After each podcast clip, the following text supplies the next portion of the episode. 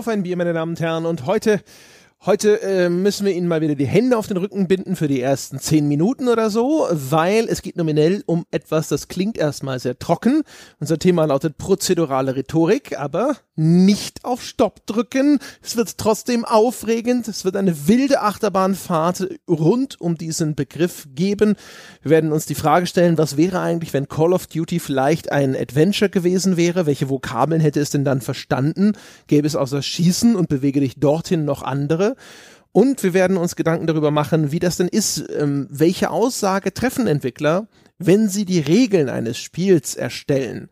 Ja, was lassen sie zu und was verbieten sie mir als Spieler und welche Aussage treffen sie denn damit vielleicht? Und all das eben an wunderbaren Beispielen, wie zum Beispiel, wieso kann ich eigentlich bei Call of Duty nicht desertieren, was erstmal idiotisch klingt, vielleicht auch idiotisch ist, aber trotzdem ein sehr guter Ausgangspunkt.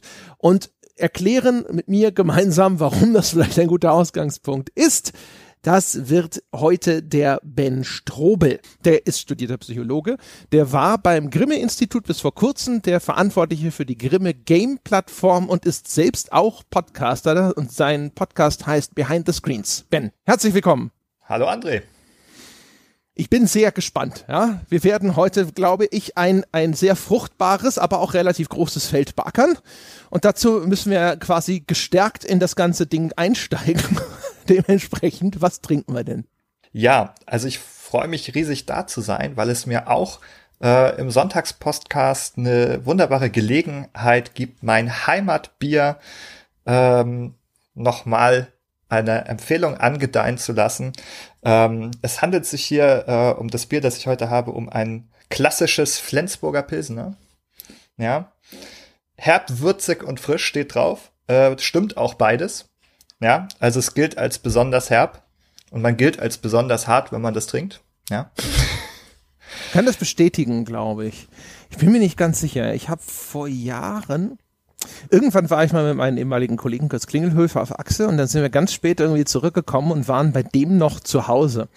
Und äh, dessen Familie, die kommt auch aus dem aus dem Norden, ja, äh, aus dem hohen Norden. Und Flensburg ist ja das ist ja ganz weit da oben, ne? Das ist ja fast schon Dänemark eigentlich. Da sind ja schon halbe Wikinger am Start. Und ähm, ich, ich meine, das war das Bier seines Vaters und das haben wir damals getrunken und ich habe eigentlich gedacht, ich werde sofort die Kooperation einstellen. Das ist, also ich bin ja kein Freund von herben Bieren, das ist mir too much, da bin ich nicht manns genug für. äh, ja, also du hast ganz recht. Also äh, Flensburg ist garantiert historisch äh, irgendwann, vielleicht sogar mehrmals äh, schon dänischer Boden gewesen. Ähm, und also die, das letzte äh, äh, deutsche Festland vor der Grenze. Und ja, ähm, das Flensburger Pilsner kann ich natürlich trotzdem jedem empfehlen. Gibt's natürlich auch das Flens in anderen Varianten, dunkel, wenn man das lieber mag. Oder auch als Malzbier, ne? Ähm, für die Luschen. Das gibt's als, als Malzbier. Das wäre ja genau meins eigentlich. Nee, das schmeckt hervorragend tatsächlich, denn das wird ja mit dem äh, guten, reinen Flensburger Wasser gebraut, was die Geheimzutat dieses Bieres ist. Mm. deswegen schmeckt das immer so hervorragend. Jeder, jeder dahergelaufene Bierhersteller versucht immer irgend, irgendein besonderes Wässerchen, ne? Das Felsquellwasser bei, was ist das, Liche? Keine Ahnung. Irgendwer wird doch mit Felsquellwasser gebraut und so. Da hat jeder irgendein Gewässer in seiner Umgebung, von dem er behaupten kann, dass das jetzt aber besonders klar und rein, ja, und natürlich und angereichert mit allen wichtigen Spurenelementen ist. Ja, äh, die meisten äh, denken sich das aus. Hier stimmt es natürlich. Ähm, das sage ich ja nicht nur, weil ich äh, aus Flensburg Nein, komme. Nein, das, das, ist, das ist ja nicht hier reiner Lokalpatriotismus. Das sind einfach nur die Fakten. Du bist ja Wissenschaftler. Genau, deswegen bin ich auch ähm, quasi äh, mit Blutunterschrift an Fakten und Objekt äh, Objektivität gebunden. Ähm, Hast sogar einen Doktortitel, dir glauben wir eh alles. Ja, ja, genau, genau, stimmt, stimmt. Ich sag, das, das stimmt immer alles, ja. Weißt du übrigens, also die Leute fragen sich ja eigentlich, meine Güte, was ist mit dem André los? Der ist doch sonst so ein Geografieversager. Woher weiß der denn auch mal, wo Flensburg liegt, ja? Und der Gag ist, ich weiß das, weil wir haben früher äh, in der Familie, als ich klein war, immer ein Brettspiel gespielt. Ach Gott, ich komme auf den Namen nicht. Auf jeden Fall musste man da mit Lastwagen so Waren durch die Republik verschiffen und hat dann halt Geld gekriegt. Ne? Dann gab's so Kärtchen mit Terminfracht und dann musste das halt schnell nach Flensburg. Und Flensburg war immer der weit oben gelegene nördlichste Punkt auf dieser Spielkarte. Und äh, daher weiß ich, dass Flensburg da oben quasi unsere erste Verteidigungslinie gegen den äh, drohenden Einfall der Dänen ist. Hm. Genau, ja, da hat man dir schon früh diesen Brokkoli mit äh, Schokoladenüberzug gegeben, ha? Also so ein richtiges Geografie-Lernspiel, die Schwächen früh erkannt. Ja, stimmt. Der, der, genau, die Baldrian-Tropfen äh, auf einem Stückchen Zucker. Genau, so ist es. Aber wir haben ja auch noch ein äh, anderes Thema als Lokalpatriotismus und Geografieversagen. Das stimmt, nämlich mein Bier, das ich jetzt auch noch schnell eröffnen werde. Ich habe nämlich auf unserer Tour, habe ich Tourbier gekriegt und ich trinke jetzt etwas, was hat mir jemand in Berlin vermacht. Ich habe mir leider nicht un unmöglich sich so, weil man spricht mit so vielen Menschen und ich habe mir deswegen nicht gemerkt, von wem das ist, aber ich danke ihm aus, aus Herz, äh, von Herzen, ja. Aufs Herzlichste. Und zwar habe ich hier ein Juice, Juice New England IPA von Schoppebräu Berlin. Und das ist ein, ein charmantes, rosa, Bubblegum-farbenes Etikett mit so einem gelben Klecks drauf. Das soll wahrscheinlich das Bier sein. Sieht allerdings auch verdächtig nach Urinlache aus. So, ich bin mal gespannt. Nutze das jetzt, diese Gelegenheit, um nochmal zu versuchen, ein Original-Plop-Geräusch hier ins Mikro herzustellen. Einen Moment. Achtung. Ja, das ist gescheitert. Ah, aber siehst du, Bügelverschluss, das muss das gewesen sein, was ich damals getrunken habe. Ich wusste, dass ja, es auch so ein super nördliches Ding ist. Ich wusste, es war Bügelverschluss. Ja. ja. Also ich kann dir jetzt schon sagen, ich hasse dein Bier. Ja, es ist absolut deprimierend tatsächlich, wenn es nicht ploppt. Ja, das ist auch, wird ja auch zur Werbung, äh, Bewerbung dieses Bieres verwendet, wenn es nicht ploppt. Das ist, das, da kann man das eigentlich gleich wieder zurückstellen und sich ein anderes holen. Ja, selber schuld, ähm, ne? Hättest du ja. es mal geschüttelt, um den Plop sicherzustellen. Ja, dann sähe jetzt deine nähere Umgebung aus wie mein Etikett, aber, ne, da muss man halt ab und zu, muss man seine Prioritäten eben sorgfältig abwägen. Mm, so schön herb.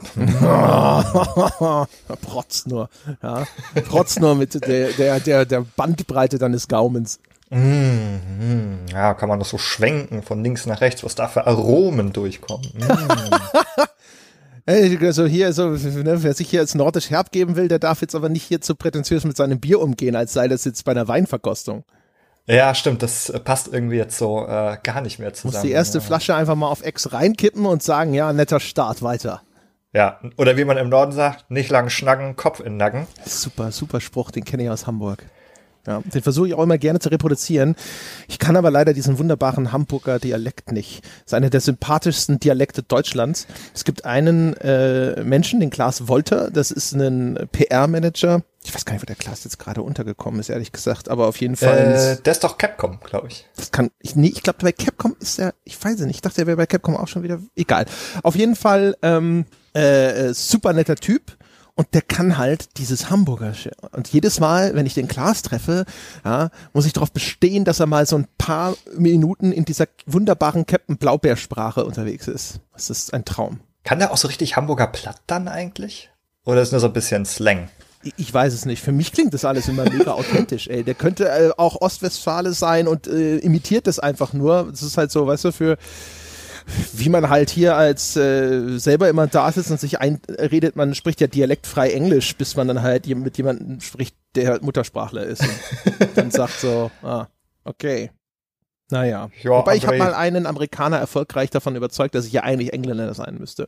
Das heißt also, es passt, hm. funktioniert dann sozusagen wieder da, ist dann die offensichtlich die kulturelle äh, Entfernung wieder groß genug, ja, dass man die Leute sozusagen verarschen kann, ja saß da mit einem Amerikaner und einem Belgier und ich weiß auch nicht, mein Englisch wechselt immer je nach Stimmungslage, ne, welche, welche Betonung oder welche Art von Dialekt das ist oder auch wo, in welchem Land habe ich mich gerade mal kurz ein bisschen länger aufgehalten oder sonst irgendwas.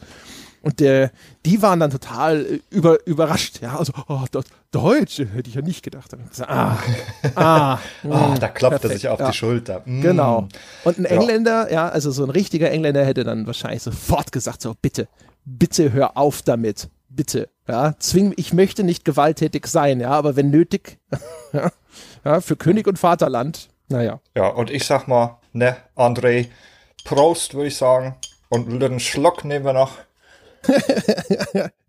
ist nicht ganz so authentisch, aber ich lasse es durchgehen. Ja, es ist, ja.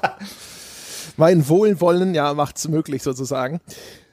Denn dann lass uns doch mal einsteigen und lass uns darüber sprechen, was das überhaupt ist, worüber wir reden wollen. Äh, wir wollen sprechen, das hast du so vorgeschlagen, äh, das über prozedurale Rhetorik.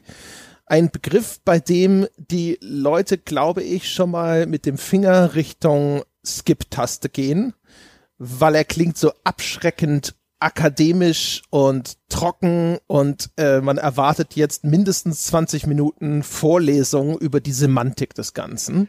Gibt ja. es eine Möglichkeit, das einfach auf den Punkt zu bringen? Nö, nein, doch, natürlich. Äh, prozedurale Rhetorik, ja, das hat erstmal viele Silben und hat es auch diesen blöden Begriff der Rhetorik, der irgendwo ein H hat und bei dem man sich dann doch immer mal wieder fragt, wo das eigentlich hingehört. Das macht einen wahnsinnig, oder? Ich muss das ja, immer wieder nachschauen furchtbar.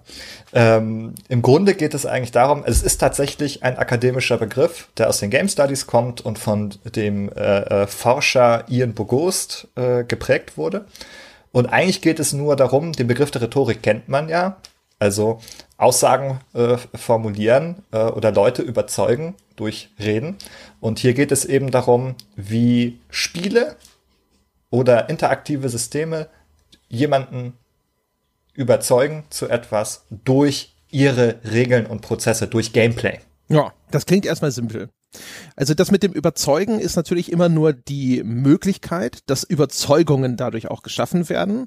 Und es geht jetzt erstmal darum, dass Spiele ja auch eine Botschaft vermitteln, einfach nur durch die Struktur, die geschaffen wird.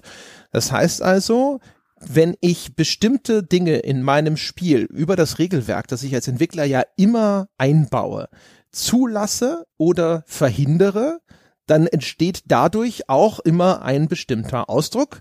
Und jetzt ist sozusagen mal ein simples Einstiegsbeispiel, das, was ich schon eingangs genannt habe. In Call of Duty, da wird zugelassen, dass ich rumlaufe, dass ich auf Gegner schieße, ja, ich kann dort töten, ich wär, äh, bin eigentlich in der Regel keinen Repressalien ausgesetzt, aber es gibt zum Beispiel vielleicht auch Ausnahmen, also jetzt im aktuellsten Call of Duty Modern Warfare, in diesem Reboot, wenn ich dort bestimmte also Zivilisten töte zum Beispiel, dann werde ich vom Spiel je nach Zustand manchmal vielleicht noch erst noch mal kurz verwarnt, aber dann schnell gemaßregelt mit einem Game Over oder in ganz extremen Situationen zum Beispiel, wenn es dann um Frauen und Kinder geht, dann ist vielleicht mal sofort der Ofen aus. Umgekehrt kann ich aber zum Beispiel nicht in diesem Spiel mich entschließen zu desertieren ich kann mich eigentlich auch nicht so richtig entschließen, gar nicht an den Kampfhandlungen teilzunehmen. Ich kann zwar einfach natürlich das Schießen komplett verweigern, aber dann ist zumindest die Progression des Spiels damit auch eingestellt. Und ich kann auch zum Beispiel nicht irgendwie effektiv einen Befehl verweigern oder irgendeine Art von Widerspruch erheben. Und all das sozusagen sind ja Dinge, die auch einen Ausdruck schaffen. Ja, das Spiel sagt im Grunde genommen, sowas existiert in mir, in diesem, dieser Erzählung oder in meinem Regelsystem nicht. Das ist gar nicht vorgesehen. Das gibt's nicht. Ja, also das äh, finde ich auch ganz äh, schön, dieses Beispiel, das du dir ausgesucht hast. Es gibt ja zum Beispiel auch äh, kein Kriegsgericht. Es ist ja nicht so, dass du sagst so, ups, ich habe jetzt mein Kind abgeschossen, das äh, Leben geht weiter und am Ende kommt irgendwie so, ups, äh, äh, Herr Peschke, Sie haben ja Dienst, Ihren Dienst im Vaterland getan, aber ähm, das mit dem Kind, ähm, das können wir jetzt, das können wir nicht so stehen lassen, sondern das muss jetzt auch nochmal anständig äh, verhandelt werden. Also das, das, das passiert ja nicht. Ähm, und da ist es ja eigentlich auch schon ein bisschen eine Vereinfachung, wenn man sagt, okay, ja, hier statt nochmal neu, das macht man nicht so richtig. Aber es gibt da keine Argumentation mehr darüber, was eigentlich die Folgen jetzt tatsächlich wären von solchen Handlungen. Das wird auch ausgespart. Genau. Da können wir vielleicht sogar auch zum Kontrast gleich noch ein zweites Beispiel mit dazu nehmen. Und zwar gab es ja vor vielen Jahren, ich weiß nicht mehr genau welches Jahr das war, eine Mod für Half-Life 2 namens 1378 Kilometer. Das hat so ein Kunststudent gemacht damals. Und man spielte einen Mauerschützen in der DDR an so einem bestimmten Abschnitt der Grenzmauer damals. Und man, da gab es, es war ein Multiplayer-Spiel in dieser Mod und der eine Teil spielte Flüchtlinge, Grenzflüchtlinge und die anderen spielten eben Mauerschützen. Aber wenn du dort angefangen hast, diese Flüchtlinge tatsächlich zu erschießen, dann blendet dir das Spiel um auf einen Gerichtsprozess, ja, wo du dann, so wie nach historischem Vorbild dann bei den Mauerschützenprozessen, auf einmal dich für diese Tat verantworten musstest. Und hier in dem Falle ist es so auch wieder, da ist die Reaktion dieses Systems dann darauf, dass du tatsächlich schießt, so wie du das von einem Shooter vielleicht auch gewohnt bist und du vielleicht auch automatisch annimmst, dass dies ja deine Aufgabe sei, eine ganz andere. Ne? Das in diesem Falle nicht nur sagt quasi, Game Over. Das war auch in dem Fall, glaube ich, kein Game Over, sondern man hat ähm, Zeit verloren. Also das waren Multiplayer-Partien, da lief ein Timer. Und dann hast du halt dann erstmal drei Minuten auf einer Gerichtsbank zugebracht. Und wenn du das dann, wenn du dann wiederholt weiter auf Leute geschossen hast, dann hat es sich auch irgendwann einfach rausgeschmissen. Um da den Ausdruck zu schaffen, dass das gerade nicht die gewünschte Handlung ist. Mhm. Finde ich auch ein ganz hervorragendes Beispiel. Äh, erinnert mich an ein ähnliches Spiel, das ich kenne. Das ist ähm, tatsächlich auch nur so ein kleines Flash-Spiel gewesen, was da ein bisschen diesen ähnlichen Twist äh, schafft, nur auf Super Mario. Das Spiel heißt The Visit. Wenn man das googelt, findet man dann irgendwo so ein Flash-Spiel mit diesem Titel. Ähm, und das ist jetzt ein kleiner Spoiler. Also wenn jemand das sich ansehen möchte, das Spiel geht zwei, drei Minuten, äh, der sollte jetzt äh, oder die sollte jetzt auf Pause drücken ähm, und das tatsächlich einmal selber ausprobieren. Jetzt sage ich nämlich, was passiert. Ähm, ähnlich wie bei Mario läuft man links los, äh, geht nach rechts und dann tauchen so Krabben auf und denkt man, ah ja, ist ein Gumba-Skin, ne? Springe ich mal drauf und du springst auf diese Krabbe und dann zack, die Polizei rückt an, führt dich ab, Krabbenmörder vors Gericht, ab ins Gefängnis. Ähm, dann muss man da seine Zeit absitzen und dann darf man irgendwann so einen Walk of Shame nach Hause machen. Ähm, und dann äh, wird man da also nach Jahren Gefängnisaufenthalt da von der von der Frau des Protagonisten so äh, empfangen und man muss noch so ein bisschen oder hat die Möglichkeit so ein bisschen Buße zu tun ähm, und das ist der gleiche Twist, wo man erwartet, ja, ähm, ich tue doch eigentlich nur, was das Spiel von mir erwartet, aber hier ähm, passiert etwas, was sonst selten passiert in Spielen, nämlich dass dann plötzlich eine äh, Konsequenz eingebaut wird äh, für diese Handlung. Genau. Und das ist vielleicht auch noch ein guter Moment, eine kleine Abgrenzung vorzunehmen. Es gibt ja noch einen anderen Begriff, der relativ häufig mal immer wieder genannt wurde, auch bei uns im Podcast oder in äh, anderem Kontext, wenn Entwickler über äh, Spieldesign oder ähnliches sprechen, nämlich den des Emergent Storytellings. Und der meint ähnliches, aber nicht gleiches. Also Emergent Storytelling ist ähm, so eine Geschichte, wie wenn ihr Jochen zum Beispiel von seinen Civilization-Erlebnissen erzählt. Und keine Ahnung, weiß nicht, ob das vorkommt, aber nehmen wir mal an, dass er hätte selber Gandhi gespielt und hätte dann die ganzen Gegner hinterher mit Atombomben zugepflastert und dann hätte er gesagt, so ja, also mein Gandhi, ne, der hat hier den, äh, die, die, den nuklearen Weltuntergang herbeigeführt und das hat ihn nicht gejuckt. Und die Abgrenzung hier ist sozusagen, beides spricht von Botschaften oder Erzählungen, die dadurch entstehen einfach, dass in dem Spiel bestimmte Dinge geschehen oder nicht geschehen. Also Erzählungen, die nicht vom Entwickler des Spiels in einer Textbox oder in Cutscenes bewusst inszeniert und erzählt werden. Aber in dem einen Fall geht es um die Aktion des Spielers. Das ist das Emergent Storytelling. Da werden Aktionen äh, des Spielers, also dieses Chaos-Element des Spielers, das dann mit hinzukommt, die werden mit einbegriffen. Und bei der prozeduralen Rhetorik geht es um die Frage, was erzählt oder welche Botschaften sendet der Entwickler alleine durch die äh, Regeln, die er erschafft oder die Dinge, die er weglässt. Also was geschieht auf dieser Entwicklungsseite? Was lässt sich herauslesen alleine aus dem System, das da geschaffen wurde? Ähm, dabei wird aber durchaus eben auch noch mit einbezogen, welcher Rahmen dem Ganzen gegeben wurde, richtig? Also das heißt, ähm, ist nicht so, dass man jetzt sagen kann, dass das ein Shooter ist, der in einem bestimmten Land spielt oder ähnliches, oder dass in diesem Falle eben diese Figur Gandhi sein soll, das gehört nicht dazu, weil das nicht irgendwie Teil eines Regelsystems ist oder ähnliches, sondern das sind auch Dinge, die der Entwickler geschaffen hat und dass das wird sozusagen also in die Betrachtung mit einbezogen. Das ist richtig, oder?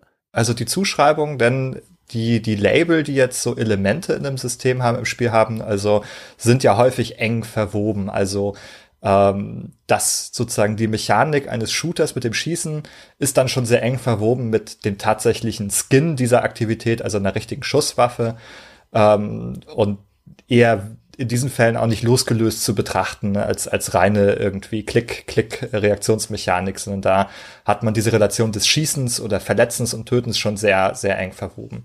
Aber die Abgrenzung ähm, zu dem, was äh, die Spielerinnen und Spieler machen, die in ein Spiel kommen. Das ist die, die du ähm, mit der Emergenz ja auch gemeint hast, ähm, wo es darum geht, äh, ähm, dass ähm, etwas aus den Systemen hervorgeht. Ähm, das kann auch sozusagen noch zur Rhetorik gehören. Aber wenn jetzt eine Person hineinkommt und daraus damit etwas macht, also das ist ja auch, äh, Spielerinnen und Spieler sind ja Chaos. Also für ein Spiel. Ähm, da werden ja wahrscheinlich Entwicklungsstunden reingetan, irgendwie zu verhindern, dass Personen, äh, die in ein Spiel kommen, irgendwas tun, was sie nicht tun sollen. Ähm, mit großem Erfolg insgesamt, aber immer mal wieder auch, ähm, wenn man sieht, wie Glitches ausgenutzt werden, nicht mit, nicht mit vollkommener Sicherheit. Ähm, und dann haben wir plötzlich sozusagen eben diesen Chaos Agent, den, den Spieler oder die Spielerin, der etwas völlig Unvorhergesehenes tut. Ähm, und das ist zwar etwas, was vielleicht in den äh, Rahmen des, der, der Spielregeln möglich ist, aber nicht unbedingt vorgesehen ist. Und darum soll es dann in der prozeduralen, äh, prozeduralen Rhetorik wiederum nicht gehen. Die ist jetzt erstmal ein bisschen losgelöst von dem, ähm, was die Spielerinnen und Spieler hineinbringen. Genau, also es geht so ein bisschen um den Ausdruck, den der Entwickler schafft und nicht den, den der Spieler schafft. Ist das richtig? Genau, also das ist, ähm, das heißt nicht, dass der Entwickler oder die Entwicklerin, die dahinter stehen, sich das so ausgedacht haben, aber das ist, wenn man eben so ein, ein Spiel hat und äh, die Regeln sich anschaut, was passiert, was kann ich tun, also die einfachsten Regeln sind sozusagen, was darf ich machen und was darf ich nicht machen. Ähm, und daraus kann man dann, äh, wie du das mit dem Call of Duty Beispiel schon gezeigt hast, eben schon ganz einfache Aussagen formulieren, wie äh, ähm, ich, ich kann auf andere schießen und ich kann Befehle befolgen. Äh, was ich vielleicht nicht kann, ist sozusagen hinzugehen und zu sagen, hey, äh, äh, wollen wir nicht irgendwie drüber reden? Genau, ja, oder ein anderes simples Beispiel, was glaube ich zum Beispiel auch auf Call of Duty zutrifft, aber ich bin mir nicht ganz sicher, kann auch sein, dass das äh, einstellbar ist oder je nach Modus unterschiedlich ist, aber sowas wie Teamkilling. Ne? Da kann ich äh, Menschen, die mit mir im gleichen Team spielen oder die nominell äh, auf der gleichen Seite agieren wie ich, kann ich denen ebenfalls Schaden zufügen oder sind die unverwundbar? Weil auch daraus ja Aussagen entstehen. Zum Beispiel mhm. auch sowas, das kommt nicht vor. Während man ja aus der Realität weiß, dass durchaus sehr viele Soldaten durch sowas wie äh, Beschuss aus den eigenen Reihen ums Leben kommen. Gerade, genau. Ne? So mal Artillerie falsch eingestellt Plus natürlich auch Unfälle zum Beispiel existieren ja, wenn überhaupt nur, wo sie dramatisch von der Story vorgesehen sind. Ne? Aber es kommt äh, nicht so sehr prominent vor, dass jetzt irgendwie zig Leute einfach bei einem Hubschrauberabsturz ums Leben kommen, weil die Dinger schlecht gewartet wurden. Genau, also diese Idee des tragischen Unfalls, der wiederum natürlich interessantes, äh, äh, emergentes Storytelling sein könnte, wird da quasi ausgeschaltet. Also das gibt's da nicht. Genau, und dann kann man natürlich weiter drüber nachdenken, wie du es gerade getan hast, was bedeutet das eigentlich? Ne? Also da wird dann eine Welt und eine Geschichte erzählt, die da in diesem Bereich sozusagen irgendwie ganz harmlos und friedfertig ist, ähm, wo es da keine Schwierigkeiten gibt. Genau. Und das ist äh, einer von den Aspekten, die interessant sind, weil es dazu einlädt, aus dieser Perspektive über Spiele nachzudenken. Ich glaube, es ist wichtig, vielleicht an der Stelle gleich mal zu sagen, das bedeutet nicht automatisch, dass das etwas ist, was dann dazu führt, dass man in dieser Hinsicht Kritik übt an den Spielen und diese Abwesenheit jetzt beklagen will, sondern in erster Linie, ich glaube, das ist vielleicht auch das, worum es dem Bogost geht, ist es eine Sensibilisierung dafür, dass die, die Existenz oder die Abwesenheit von Funktionen von diesen Systemen und Strukturen eine Aussage mit sich bringt. Und daraus wiederum kann man dann vielleicht auch interessante Ideen bekommen, was es denn vielleicht für Systeme geben könnte. Also ein anderes Beispiel ist ja zum Beispiel, ähm, wenn das sowas wie die emotionale Komponente des Soldatentums wird äh, eigentlich ausgeblendet. Es kommt nicht vor, dass du dass deine Hauptfigur traumatisiert ist, dass sie auf einmal völlig einsatzunfähig ist, aus Angst zum Beispiel. Oder dass sie aus moralischen oder ähnlichen Beweggründen nicht in der Lage ist, überhaupt auf einen Gegner zu schießen. Das sind alles Setzungen, die so vorgenommen werden, ähm, und die aber auch in sich wiederum eine Aussage darüber treffen. Also erstens, was ist das für eine Figur, die ich spiele? Aber auch, was ist das für eine Welt, in der sie sich bewegt. Ne? Ähm, das ist ja eigentlich durchaus immer interessant, weil dann schließt sich häufig ja auch daran wieder die Frage an, aber was wäre, wenn das tatsächlich irgendwo drin wäre? Mhm.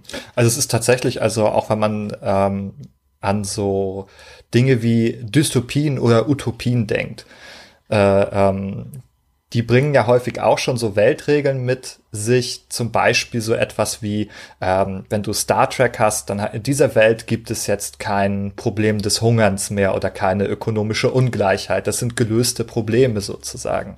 Und da wird sozusagen eben in den Regeln der Welt erzählt, ähm, das gibt es hier nicht mehr, es gibt irgendwie andere Konflikte vielleicht. Ähm, und das hat man äh, eben natürlich nicht nur auf einer, auf einer erzählerischen Ebene, wo man vielleicht äh, Regeln der Welt erzählt, so eine Lore schafft, äh, was in der Welt gilt und was nicht gilt, sondern man hat eben auch eine Repräsentation in den Spielregeln, in dem Gameplay, in den Tätigkeiten, die man, die man ausführen kann im Spiel. Ähm, wir haben es eben einfach gesagt. Also äh, ähm, man kann in Call of Duty schließen, aber man kann in der Regel nicht auf andere zugehen und mit ihnen reden oder einen Kaffee trinken. Ja, ähm, man kann vielleicht in einigen Spielen, um sich zu heilen, kann man etwas essen, ähm, aber der restliche Verdauungsprozess wird dann vielleicht nicht mehr simuliert. Ja, also in den wenigsten Spielen äh, muss man dann hinterher tatsächlich dringend auf die Toilette. In einigen Spielen geht es. In Ark beispielsweise oder auch so ein Sam Reedus in äh, äh, Death Stranding. Äh, wobei muss nicht, aber kann sich zumindest dann auch mal entleeren. Richtig. Also und jetzt manche da, manche von den Beispielen werden vielleicht erstmal so ein bisschen absurd klingen, so, ja, weil was, ne, was, was hätte diese oder jene Funktion in einem Call of Duty auch verloren. Aber wir haben ja schon auch in der Spielehistorie durchaus Beispiele gesehen, in denen das eine oder andere Element Berücksichtigung gefunden hat mit durchaus interessanten Ergebnissen. Also es gibt ja zum Beispiel eine ganze Reihe von zum Beispiel Echtzeitstrategie oder Rundenstrategie-Spielen, die sowas wie eine Einheitenmoral mit berücksichtigen, wo deine Einheiten dann auch irgendwann mal entweder die Flucht ergreifen, ein ganz beliebtes äh, Ding, ich glaube, das war sogar schon auch in sowas wie Company of Heroes oder so drin, ist, dass dann so ein Unterdrückungsfeuer als Mechanik angeboten wird, was dann eine Einheit an einem bestimmten Punkt festsetzt durch irgendein permanentes Maschinengewehrfeuer oder sowas.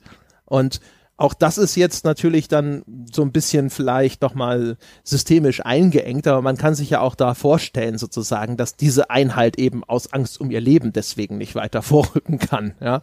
Mhm. Ähm, äh, oder sowas wie Eternal Darkness, das ähm, den, den geistigen Gesundheitszustand deiner Spielfigur ja auch mit berücksichtigt und eigentlich genau für dieses Feature und auch den kreativen Umgang damit bis heute bekannt ist.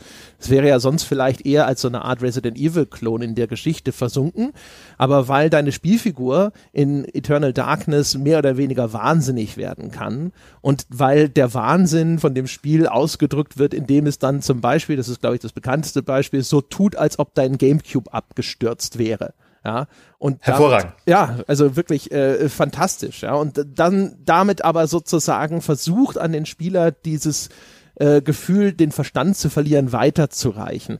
Das sind ja eigentlich alles Elemente, jetzt will ich nicht behaupten, die sind aus solchen Überlegungen entstanden, aber das sind Beispiele, wo man sieht, dass der Wert durchaus vorhanden ist, sich zu überlegen, was gibt es denn alles noch an anderen Faktoren, die hier ausgeblendet werden und bei welchen davon wäre es denn mal interessant zu überlegen, ob man ihnen einblenden kann und in welcher Form. Mhm. Genau, du hast schon gesagt, so äh, psychisches Trauma wird wirklich erstaunlich selten dann dargestellt in Szenarien, wo es in der Realität eigentlich äh, ganz zentral und wichtig ist, wie in Kriegsszenarien, wo du eigentlich nicht davon ausgehen kannst, dass jetzt dort irgendein ähm, Soldat oder Soldatin irgendwie im Einsatz ist und ein paar Leute über den Haufen schießt und hinterher äh, psychisch völlig, äh, völlig unversehrt ist. Ähm, oder auch also da gibt's ja auch sozusagen dieses äh, Knalltrauma quasi, also von den ganzen äh, wirklich erschreckend äh, lauten Explosionsgeräuschen und so weiter. Und natürlich auch die, die Bedeutung, die diese Geräusche dann äh, in ihrer Konsequenz haben. Ähm, und das sind alles Aspekte, die erstaunlich selten Eingang finden. Jetzt kann man sagen, ja, die Psyche ist ja etwas Inneres, das ist vielleicht auch irgendwie schwer darzustellen. Ähm, aber ich denke, es gibt schon einige Beispiele und da ist Eternal Darkness vielleicht auch nicht das einzige, wie man äh, das darstellen kann. Ich meine, wir haben zuletzt auch Titel gehabt wie, äh, ähm, jetzt hilft mir gerade, war das, äh, nee, äh, ähm, jetzt muss man mal helfen, von, von EA, das ähm, Spiel, äh, das Depression thematisiert war, dem Titel nach. Also ich vermute, dass du Hellgate meinst, auch wenn es nicht von nein. EA war. Nein, Ach nein, du meinst nein. Sea of Solitude. Äh, sea of Solitude. Ich hatte immer Sun, ja, ja. ich hatte immer Sunless Sea im Kopf und wusste, nein, das ist ein anderes Spiel, das ist falsch. Sea of Solitude ist das richtige Spiel. Danke, André. Ja, klar. Ähm, daran habe ich zum Beispiel gedacht, also da werden ja auch sozusagen Mittel und Wege gefunden, ähm, Gefühlsebenen äh, darzustellen. Ähm, aber das ist durchaus etwas, was relativ selten passiert. Richtig. Ich glaube, ich hoffe, ich irre mich nicht, aber in XCOM zum Beispiel können deine Soldaten auch in Panik ausbrechen und dann verlierst du eine Zeit lang die Kontrolle darüber, dann rennen die irgendwo hin, äh, wo sie vielleicht gar nicht hinrennen sollen oder wo sie dann vielleicht nicht vernünftig geschützt sind und ähnliches. Genau, total spannend. Und dann ist die Frage, was ist die Rhetorik? Was ist die Aussage dahinter? Ne? Sind, sind Soldaten, sind das für mich Werkzeuge wie, wie Hammer? Äh, die ich in die Hand nehme und einfach benutze und die zuverlässig ihren Dienst verrichten. Oder aber konzeptualisiere ich die als Menschen mit einem eigenen Willen und äh, oder Unwillen irgendwas zu tun oder vielleicht auch einer Überlastung. Also der Hammer, der hämmert vielleicht immer weiter und weiter und ermüdet nicht. Äh, äh, ähm, außer wenn ich das tue mit meinem Arm.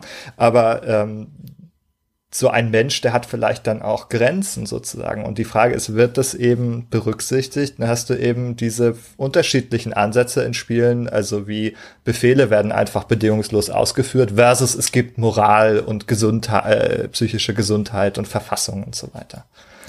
XCOM ist in der Hinsicht dann ja sogar nochmal ein gutes Beispiel weil da deine Soldaten auch in anderer Hinsicht jetzt nicht einfach so universell verfügbare Roboter sind, mit denen du quasi immer und immer wieder den nächsten Kampfeinsatz bestreiten kannst, weil wenn die verwundet werden oder so, dann brauchen die auch mal eine Auszeit und dann müssen die mal ausfallen und eine Zeit lang auf der Krankenstation hocken. Und mhm. auch das ist ja dann etwas, das die weiter humanisiert, ja. Das heißt, es ist nicht einfach nur dieser äh, ewig und jederzeit willentlich verfügbare Avatar oder dieses Werkzeug des Spielers, mit dem er quasi immer so umgehen kann, wie er will, sondern sie sind, wenn man jetzt das ganz, ganz blöde formulieren will, eher eben diesem Verschleiß ausgesetzt, ja. Und ich muss eben zu einem gewissen Grade sozusagen die Work-Life-Balance meiner Soldaten mit beachten, ja?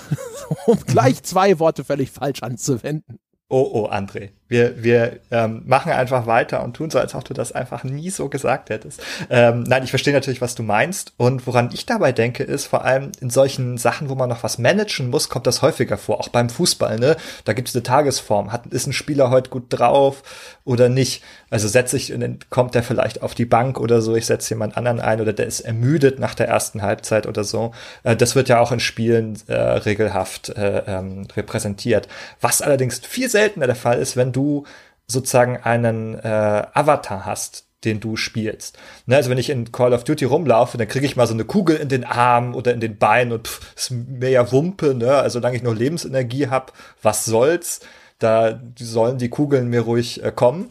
Ähm, das macht mir nichts. Ähm, da funktionieren die Beinchen noch wie vorher und ich kann auch noch meine Waffe halten. Da passiert es also nicht, dass ich jetzt so einen Schuss in die Hand bekomme und dann, hupsi, nichts mehr mit äh, äh, selber Waffe halten. Oder dass ich äh, humpeln muss, weil ich einen Schuss ins Bein bekomme. Gibt manchmal Spiele sowas machen, aber das ist erstaunlich selten, dass man jetzt so da reale, äh, starke Konsequenzen spürt. Ich meine, kann man natürlich äh, sich vorstellen, warum. Es soll jetzt irgendwie Spaß machen. Es ist die Power Fantasy, da soll jetzt niemand so stark beeinträchtigt werden. Aber natürlich hat man dann sozusagen, also äh, fehlen diese Aussagen über diese Konsequenzen in den Spielen. Ja, also wie gesagt, es gibt eine, das Interessante ist halt eben die, die Liste an Dingen, die in den betreffenden Situationen eine Rolle spielen könnten, wird immer extrem lang sein.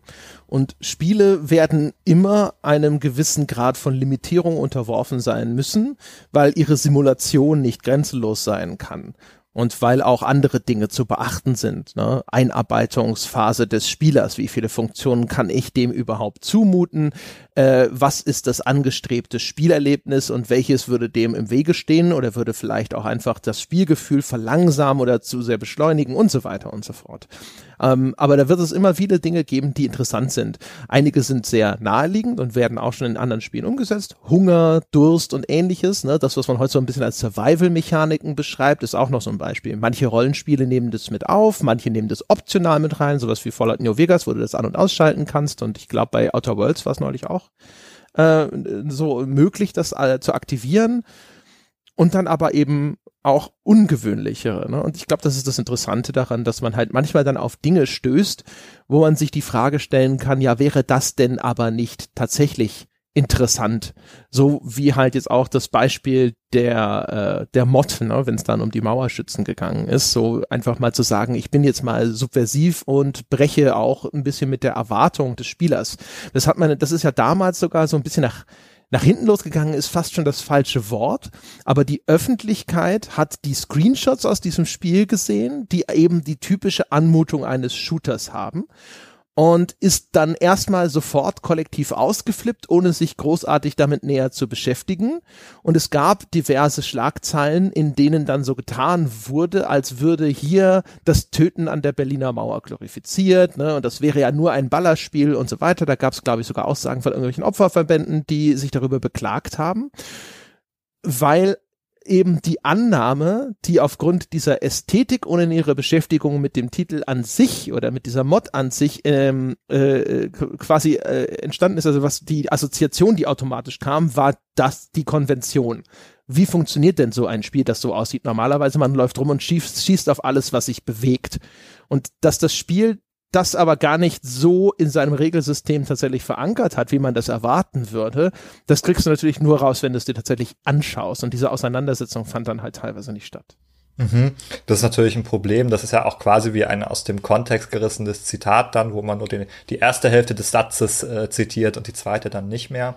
Ähm, und dann fehlt natürlich eben genau die interessante Aussage.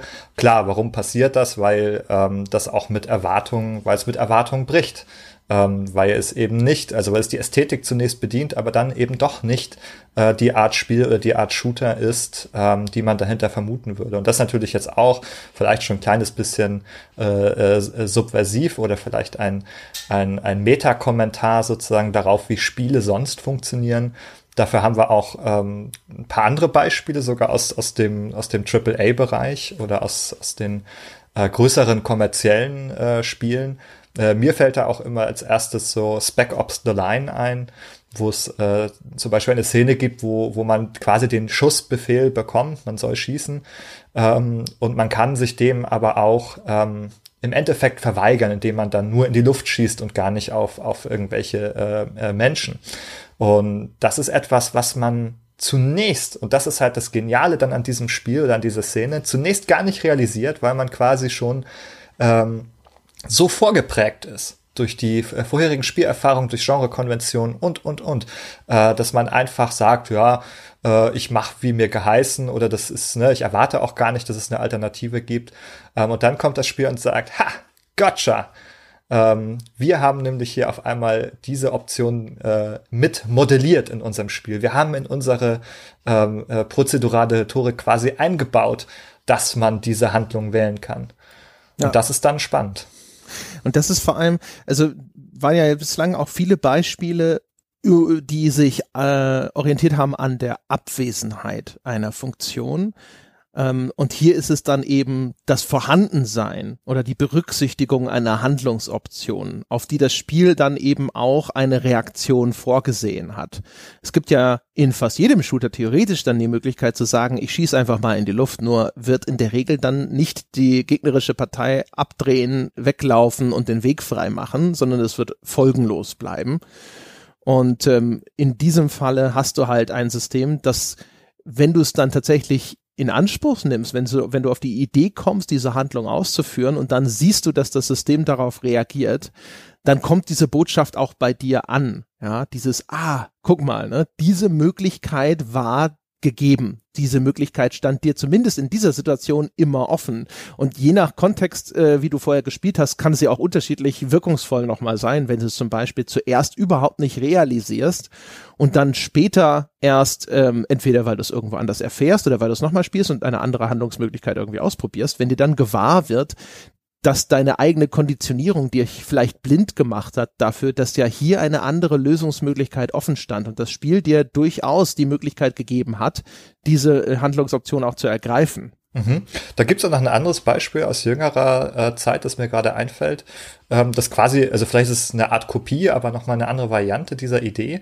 Ähm, in Wolfenstein äh, äh, The New Colossus, ähm, da gibt's so eine Rückblende, wo man als Kind auf äh, den Hund schießen soll. Man soll den Hund töten. Der hat sich nicht benommen oder irgendwie, ich weiß nicht, was der Hintergrund war, man soll den Hund töten. Und dann hat man da die Flinte in der Hand und zielt auf diesen Hund. Ähm, und was einem das Spiel aber auch nicht sagt, ist, dass man auch hier einfach so äh, die verreißen kann und daneben zielen kann äh, und sich eben entscheiden kann, das Tier nicht zu töten selbst. Ja, genau. Also das, das Spiel möchte für seine Erzählung, dass dieser Hund stirbt. Aber das musst ja. du nicht selbst machen, sondern dann, äh, wenn, du, wenn du dich dem selbst verweigerst, dann sagt das Spiel, na gut, dann stirbt er halt anders. Genau, das wäre aber auch so ein Punkt, wo, wo man sich vielleicht als Spielerin, Spieler schon wieder sehr ärgern könnte, wenn man es nicht äh, äh, beeinflussen könnte. Ich meine, klar, das Ergebnis soll hergestellt werden, aber irgendwie äh, ist es doch ein Unterschied, als ob ich sage, nö, ich verweigere mich dem ähm, und äh, äh, ähm, macht das, macht das nicht und ich darf das. Das Spiel lässt mich sozusagen, das Spiel begrenzt mich nicht darin, ähm, diese Handlung zu wählen. Das ist durchaus was anderes, als wenn man jetzt sagt, okay, die Flinte zielt auf das Ding, ich kann nichts anderes drücken außer schießen.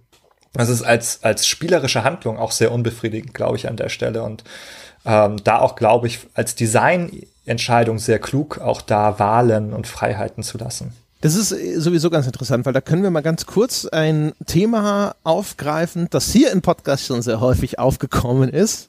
Es gibt nämlich eine Szene in The Walking Dead von Telltale, über die ich mich immer geärgert habe und bei der Jochen immer argumentiert hat, dass das ja eigentlich gar nicht störend ist. Da gibt es nämlich eine Szene, da, ne, das ist ja auf, setzt auf dieser Fernseh- und Comicserie auf. Ich glaube, es orientiert sich vor allem an den Comics. Ähm, du spielst die Überlebenden einer Zombie-Apokalypse und dann sind die da an einer Stelle, ich glaube, es ist so eine Art Bauernhof, da sind die verschanzt und du weißt, da kommt jetzt irgendwann ein Angriff von irgendwelchen Zombie-Horden und an einer Stelle hast ist, äh, sind zwei Figuren gleichzeitig bedroht von Zombies. Und zwar einmal ein kleiner Junge und einmal eine andere Figur, die sich vorher dir schon als sehr nützlich erwiesen hat, weil es, glaube ich, ein Ingenieur ist. Also er hat wertvolle Survival Skills. Der hat dann bei der Vorbereitung der Verteidigung dieses Lagers schon bewiesen, dass er ein sehr nützlicher Mensch ist.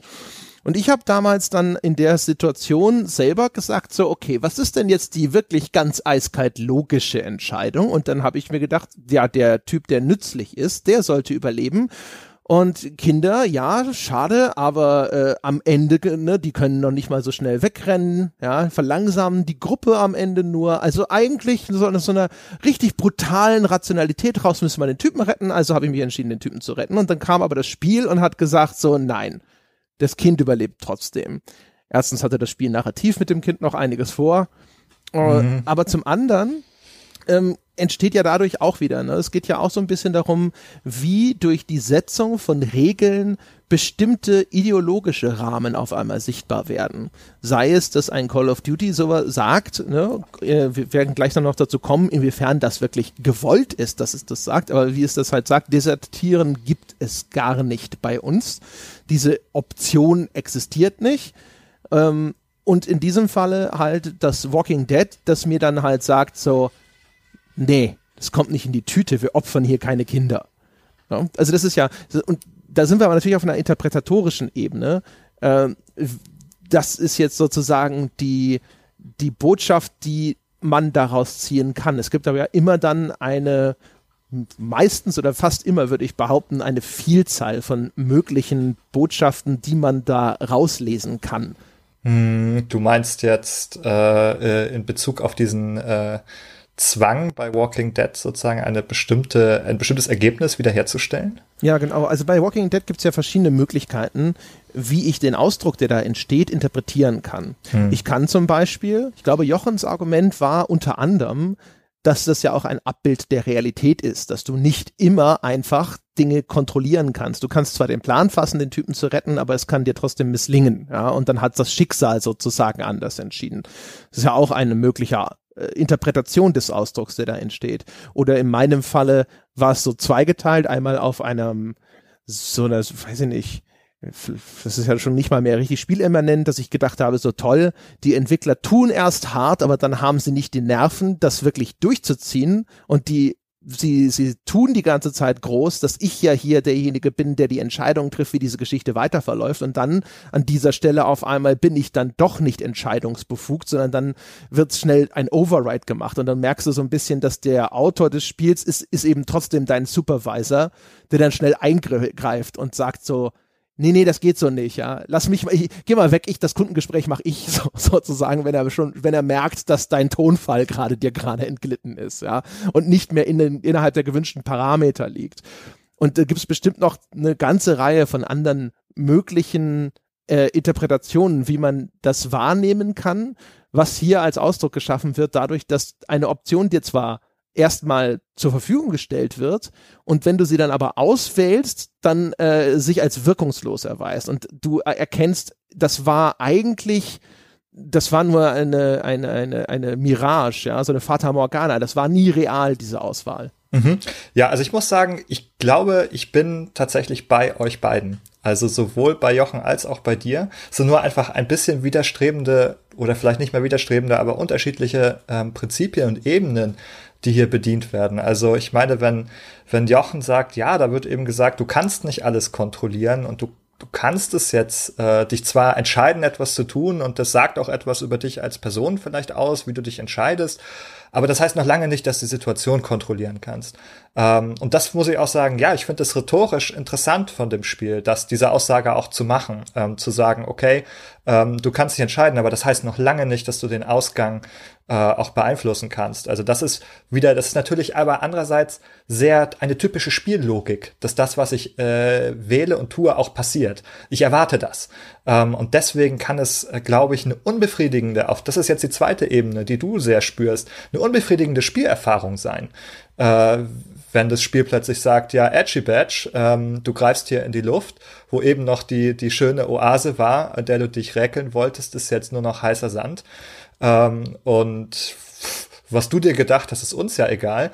Ähm, das kann ich total verstehen. Das ist unbefriedigend auch. Das äh, denkt man sich, Duh, ihr wollt mich doch verarschen. Und ähm, ich meine, gerade bei den Telltale Games, die haben eben auch genau diesen Ruf, dass viele Entscheidungen im Endeffekt nicht den Impact haben, den man entweder erwartet oder den man sich wünschen würde dass da viel mehr Schein als Sein dahinter ist. Ähm, oft effektiver Schein, aber wenn man es durchschaut hat, kann es unbefriedigend sein. Und das kann ich auch verstehen. Find's aber, wie, da, da wäre ich wieder bei Jochen, durchaus interessant. Ähm, ich meine, das löst ja auch jede Menge Gefühle bei dir aus. Das ist ja vielleicht auch eine interessante Erfahrung, dass das dich so ein bisschen frustriert, dass du so denkst, so, boah, was für, was für eine Frechheit, das habe ich jetzt so nicht gewollt, ich habe mich aber anders entschieden. Ob das so gewollt ist, keine Ahnung. Aber das ist durchaus auch mal eine interessante Aussage über die Welt, dass man es eben nicht kontrollieren kann, so wie man es vielleicht sonst aus Spielen gewohnt ist. Also finde ich erstmal gut, dass du festhältst, dass ich da mehr Recht habe.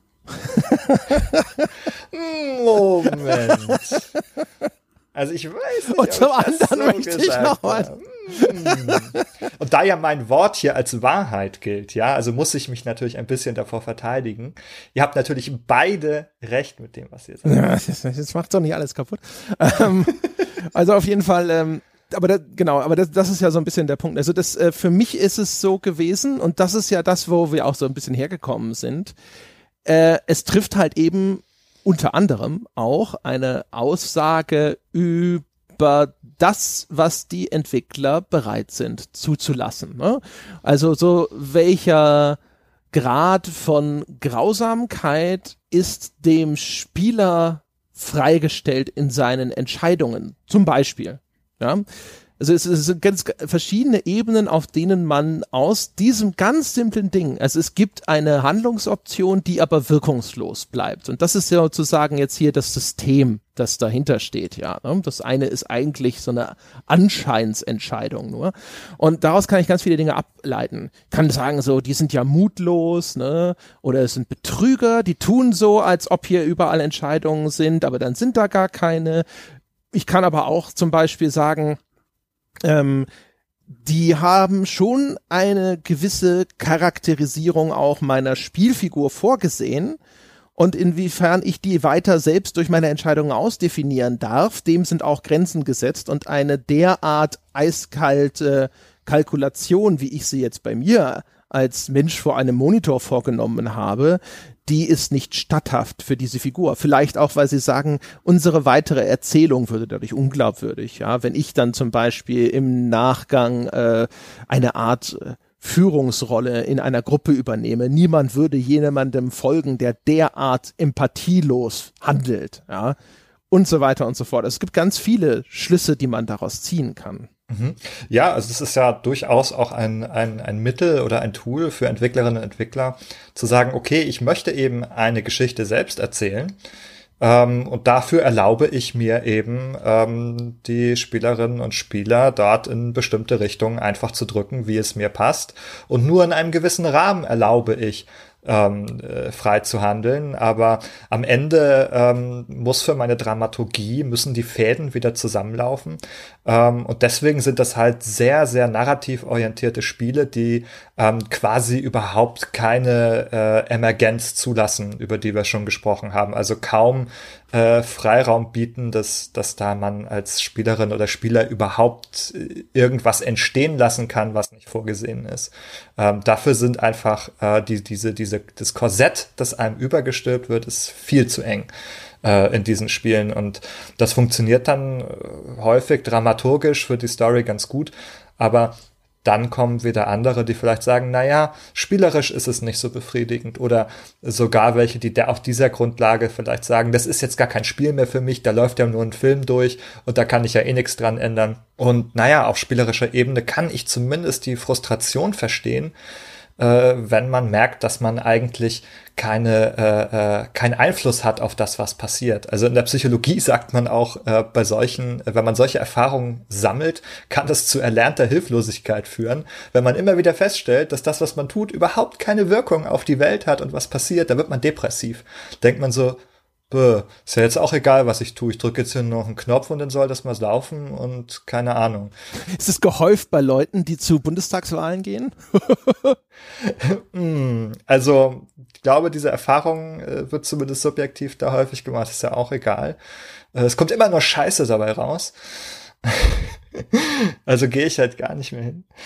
Ähm, ja, aber das ist durchaus ein realer Effekt und ich kann mir eben vorstellen, dass das eben auch Grund für eine Frustration dann sein kann, äh, an so einem Punkt, wo man sagt, ist eh egal. Ähm, das Spiel biegt alles wieder so hin, dass es ihm passt und meine, was ich tue, ist wurscht. Das ist vielleicht auch ein guter Punkt, um mal ein bisschen überzuleiten zu etwas, das wir vorhin schon mal angedeutet haben, nämlich ähm, inwiefern sind diese Effekte von den Entwicklern gewünscht und vorhergesehen und willentlich herbeigeführt und welche davon sind sozusagen eigentlich gar nicht intendiert. Ja, also der, das läuft der Absicht der Entwickler zuwider, oder es ist relativ eindeutig, dass das nicht ihre Absicht gewesen ist. Und zum Beispiel jetzt mal zurückgekehrt zu dem Call of Duty Beispiel, weil es eigentlich sehr schön simpel ist. Ähm, und deswegen, ich glaube, viele Leute werden intuitiv, das hatte ich ja auch schon mal in den Raum gestellt, sagen, ja, aber einiges davon ist ja auch völlig idiotisch. Also die Frage, warum kann ich in Call of Duty nicht desertieren, ist doch idiotisch, weil Call of Duty ist ja nun mal ein Shooter. Welchen Sinn sollte es machen, eine Funktion einzubauen, dass ich äh, vor dem Kerngameplay weglaufen kann, für das ich dieses Spiel eigentlich gekauft habe? Warum sollten die Entwickler äh, auch nur eine Stunde ihrer Zeit auf so etwas verschwenden? Ähm, wahrscheinlich hätte man damit zu großen Teilen recht. Bei Call of Duty wäre es jetzt, sage ich mal, nicht unvorstellbar, dass das allerdings teilweise auch einem ideologischen Ausdruck geschuldet ist, dass das Spiel durchaus, ne, das haben die Entwickler ja auch, da machen die ja kein Hehl draus, die haben sehr viele Sympathie für den den Soldaten an sich, also insbesondere einfach für die Leute, die halt wirklich an einer Front Dienst tun. Nicht unbedingt sozusagen für die Apparatschicks im Hintergrund. Das sind die, die dann auch gerne mal tatsächlich in der Erzählung irgendwie sogar als Bösewichte auftauchen aber idealisiert wird der äh, Infanteriesoldat in Call of Duty. Und das sozusagen zu diesem idealisierten Bild, das dort gezeichnet werden soll, unter anderem auch gehört, dass diese willensstarken Helden gar nicht auf die Idee kommen, das ist ja auch eine Interpretationsmöglichkeit übrigens, der Abwesenheit dieser Funktion, nicht, dass es in dieser Welt sowas wie Desertieren nicht gibt, sondern dass es einfach meiner Figur nie einfallen würde, ja, äh, und dass das sozusagen eben auch ein gewünschter ideologischer Ausdruck ist. Ne? Und das ist halt, zumindest ohne den Entwickler konkret zu befragen, sicherlich in manchen Fällen eindeutig, aber in vielen Fällen kann man auch ein bisschen darüber spekulieren, was ist noch ein gewünschter Ausdruck und was ist ein unvorhergesehener und unerwünschter Ausdruck. Mhm. Also ich muss dazu sagen, ich finde tatsächlich gerade diese unerwünschten äh, Ausdrücke oder unerwünschten Handlungen total spannend. Ähm, denn das ist auch etwas, was, glaube ich, sehr, sehr games-spezifisch ist, ähm, die das erlauben, sehr viel, die in einem gewissen Rahmen zumindest noch sehr viele Dinge erlauben, die nicht intendiert sind. Also ich meine, kannst darüber nachdenken, auf wie viele verschiedene Weisen du eigentlich noch ein Buch irgendwie komplett anders lesen kannst. Vielleicht kann man irgendwie die letzte Seite mal zuerst lesen oder so, aber so richtig funktioniert es eigentlich nicht, ähm, anders als sozusagen das äh, Seite für Seite, Satz für Satz so durchzulesen.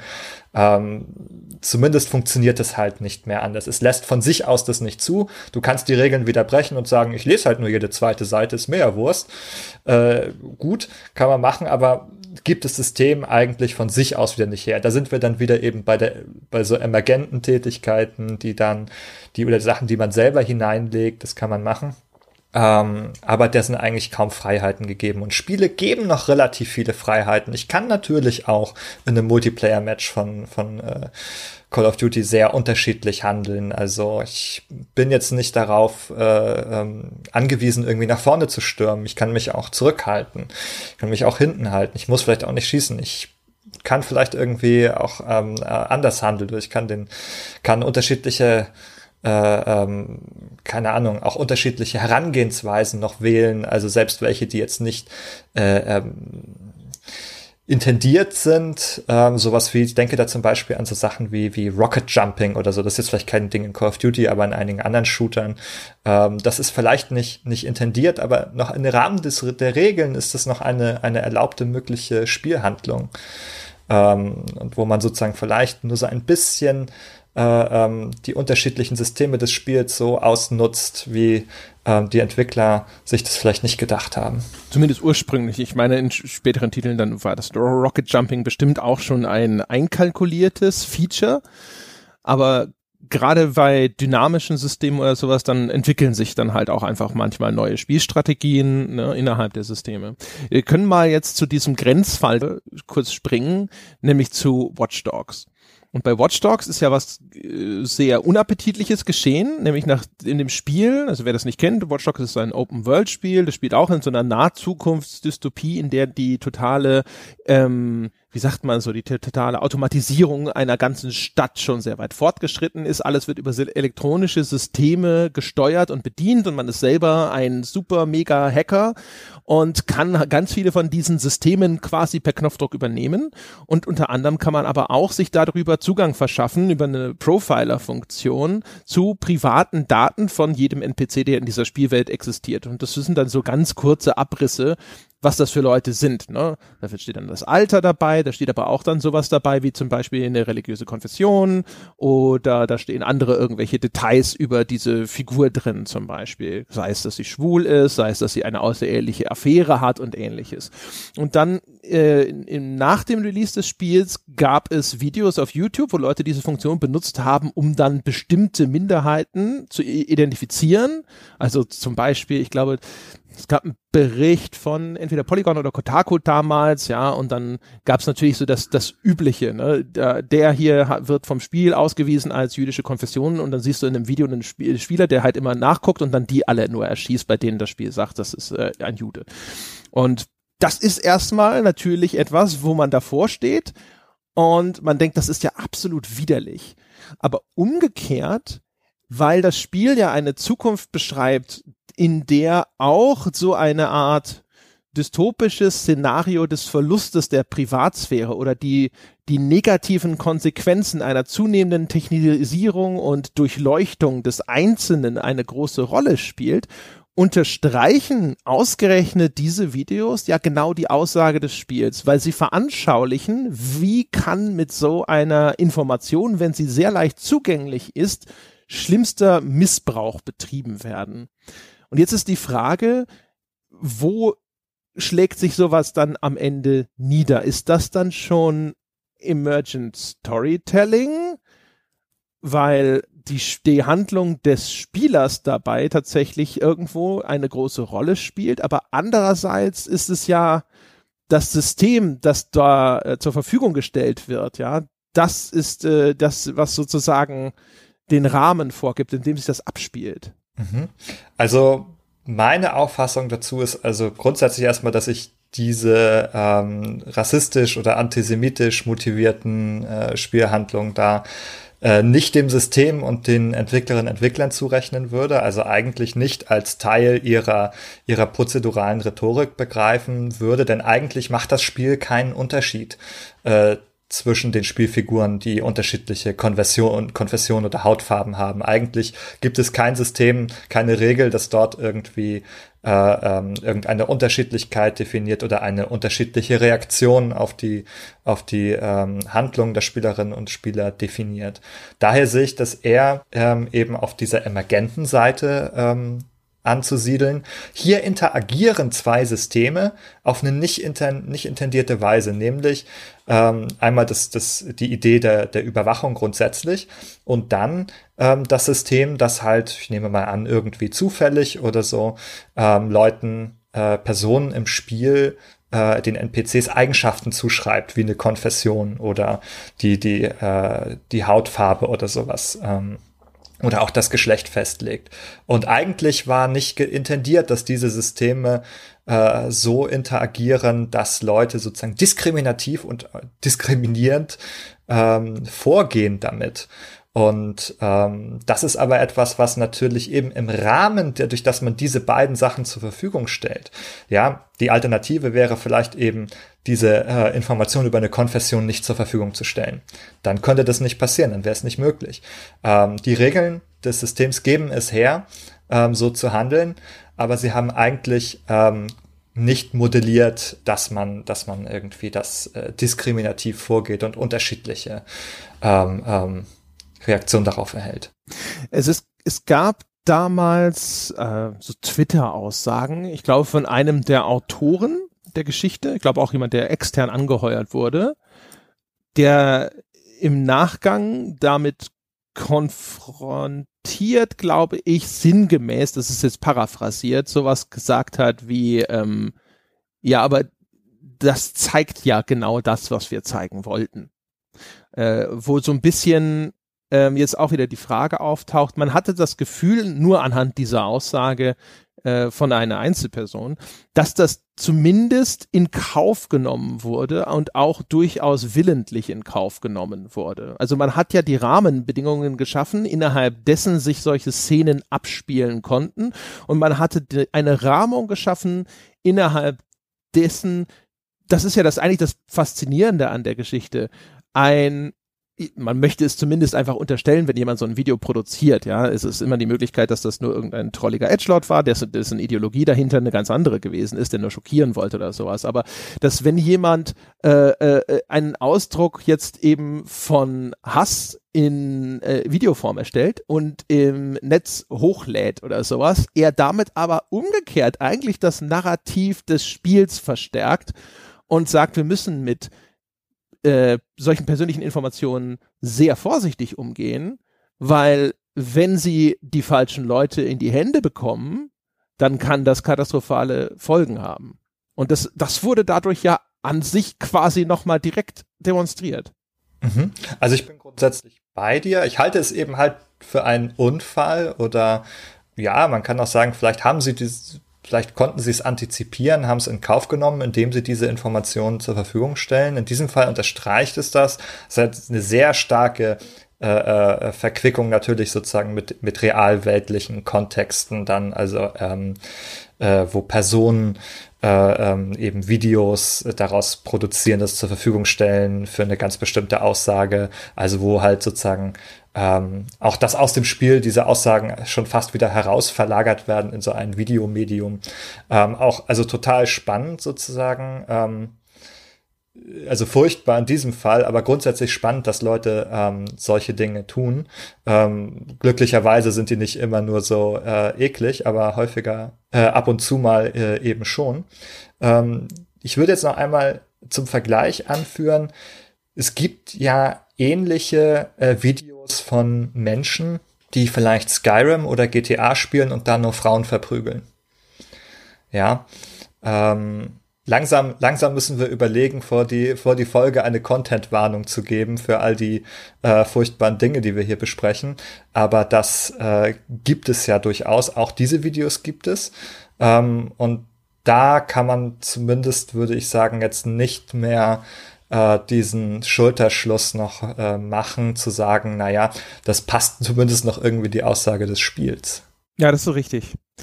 Also bei bei Watch Dogs, das ist echt super schwierig. Ich kann mir schwer vorstellen, aber vorstellbar ist es schon, dass sie es, äh, dass sie sich halt genau diesen Extremfall ausgemalt und billigend in Kauf genommen haben, weil ich mir vorstelle, dass ihnen das selbst einfach auch zuwiderlich ist, auch wenn es eigentlich sozusagen durch ihr Spiel und den Rahmen, in den das Spiel vorgeht, ähm, diese Aussagen selber in ihr Gegenteil ein bisschen verkehrt, ne? Weil sie zu Beispielen werden für die Aussage des Spiels, wenn man sie in diesem Kontext dann auch liest, äh, anstatt irgendeinen Ausdruck von von Hass oder von Shock Value oder sowas.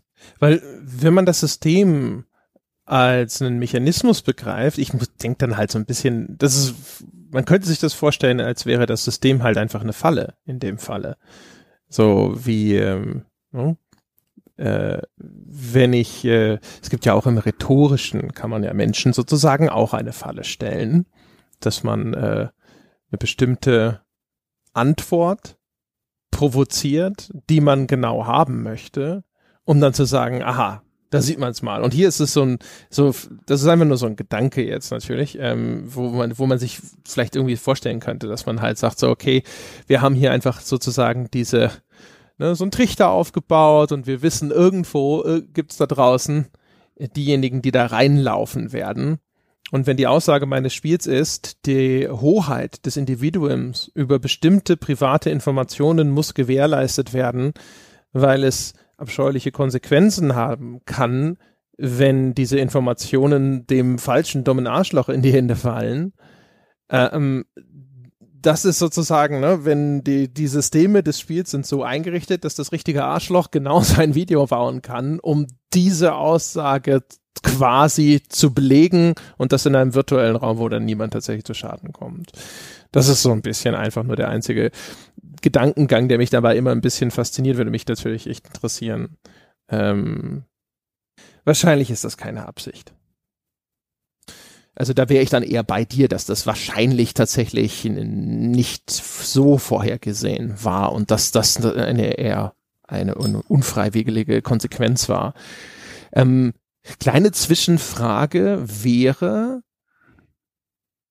inwiefern ist denn zum Beispiel ähm, die also das, was, wo ich mir immer ein bisschen schwer tue mit der Abgrenzung, ist dann tatsächlich, wenn halt, also eine narrative Ebene zum Beispiel, ist ja durchaus auch teilweise ein vorgezeichnetes System.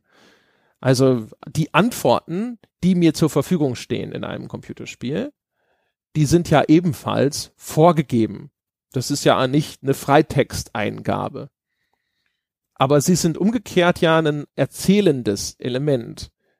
Ist das dann auch wieder etwas? Also würden wir es zur prozeduralen Rhetorik rechnen, wenn mir bestimmte Antwortmöglichkeiten entweder vorenthalten werden oder auch wenn sie einfach eine bestimmte Formulierung haben? Also wenn eine Erzählung auch eine bestimmte Richtung einschlägt zum Beispiel? Ja, ähm, du, wenn wir jetzt mal von so Dialogsystemen ausgehen, davon sprichst du, denke ich, oder? Ja. Genau. Ähm, da ist man natürlich also grundsätzlich schon ähm, bei einer äh, Tätigkeit im, in, in einem digitalen Spiel, die nicht sehr stark ähm, spielerisch ausformuliert ist, würde ich jetzt mal sagen, wo man ähm, das wird ja auch häufig kritisiert, nur davor sitzt und jetzt irgendwie in einem Branching Tree ähm, zwischen unterschiedlichen Antwortmöglichkeiten auswählt und unterschiedliche Reaktionen bekommt.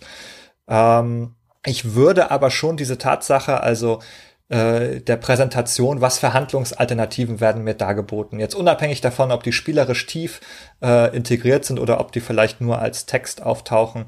Also allein, äh, dass ich ein System modelliere, das äh, abweichende Handlungen, äh, wie auch immer die repräsentiert sind, zulässt, unterschiedliche Antworten. Also meinetwegen kann ich jemanden ähm, ähm, aggressiv angehen und versuchen, dem Informationen zu entlocken durch Drohung.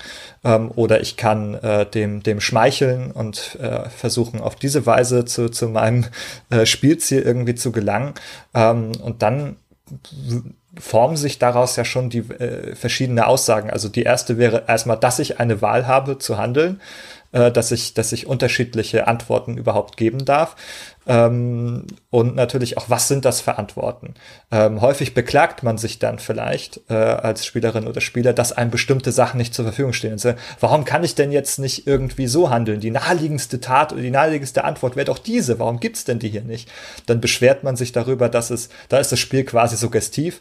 Ähm, das macht einem eine unvollständige Auswahl an Antworten. Die muss logischerweise immer unvollständig sein, weil es unbegrenzt viele geben könnte. Aber ist es, ist es prozedurale Rhetorik, wenn ich an so einer Stelle auf einmal denke, mein Spiel, mein Spielcharakter ist ja dumm, weil er kommt auf eine extrem naheliegende Lösung nicht, weil diese mögliche Handlungsoption nicht angeboten wird. Ja, also ich weiß nicht, ob die Aussage, der ist dumm, unbedingt daraus abzuleiten ist, zwangsläufig, aber ich würde sagen, ähm, die Tatsache, dass man bestimmt auf bestimmte Weise nicht handeln kann, auf bestimmte andere Weise schon, äh, würde ich definitiv sozusagen da als äh, ähm, rhetorisches äh, Mittel zählen. Denn zum Beispiel vielleicht ähm, bietet mir das Spiel nur aggressive Handlungsmöglichkeiten an. Also ich kann den beschimpfen oder ich kann dem drohen.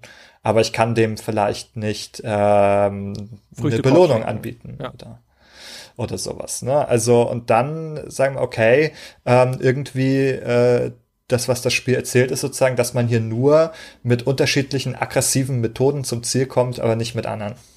Oder dass es vielleicht auch gar keine solche überhaupt gibt. Man kann eigentlich nur äh, in, in, in äh, Beschimpfungen sprechen. ähm. Da können wir, da können wir schön abbiegen zu etwas, das hatten wir, wir hatten ein Vorgespräch hierzu, äh, zu einem Gedanken, den ich da aufgeworfen habe, nämlich, dass, ähm, dass man die Werkzeuge, die das Spiel mir als Spieler an die Hand gibt, quasi als Vokabeln einer Spielesprache begreift. Und dass, wenn ich jetzt zum Beispiel einen Shooter spiele, in dem meine Werkzeuge alles Mordinstrumente unterschiedlicher Bauart sind. Ne? Ich habe vielleicht eine Schrotflinte und eine Sniper Rifle und eine normale Pistole und ein äh, Sturmgewehr und sonst irgendwas. Aber ich habe eben keine Funktion für Handschlag, äh, weiße Fahne schwenken, ja, oder ähnliches dann kann mein Ausdruck natürlich auch nur mit den Vokabeln geschehen, die mir das Spiel mitgegeben hat.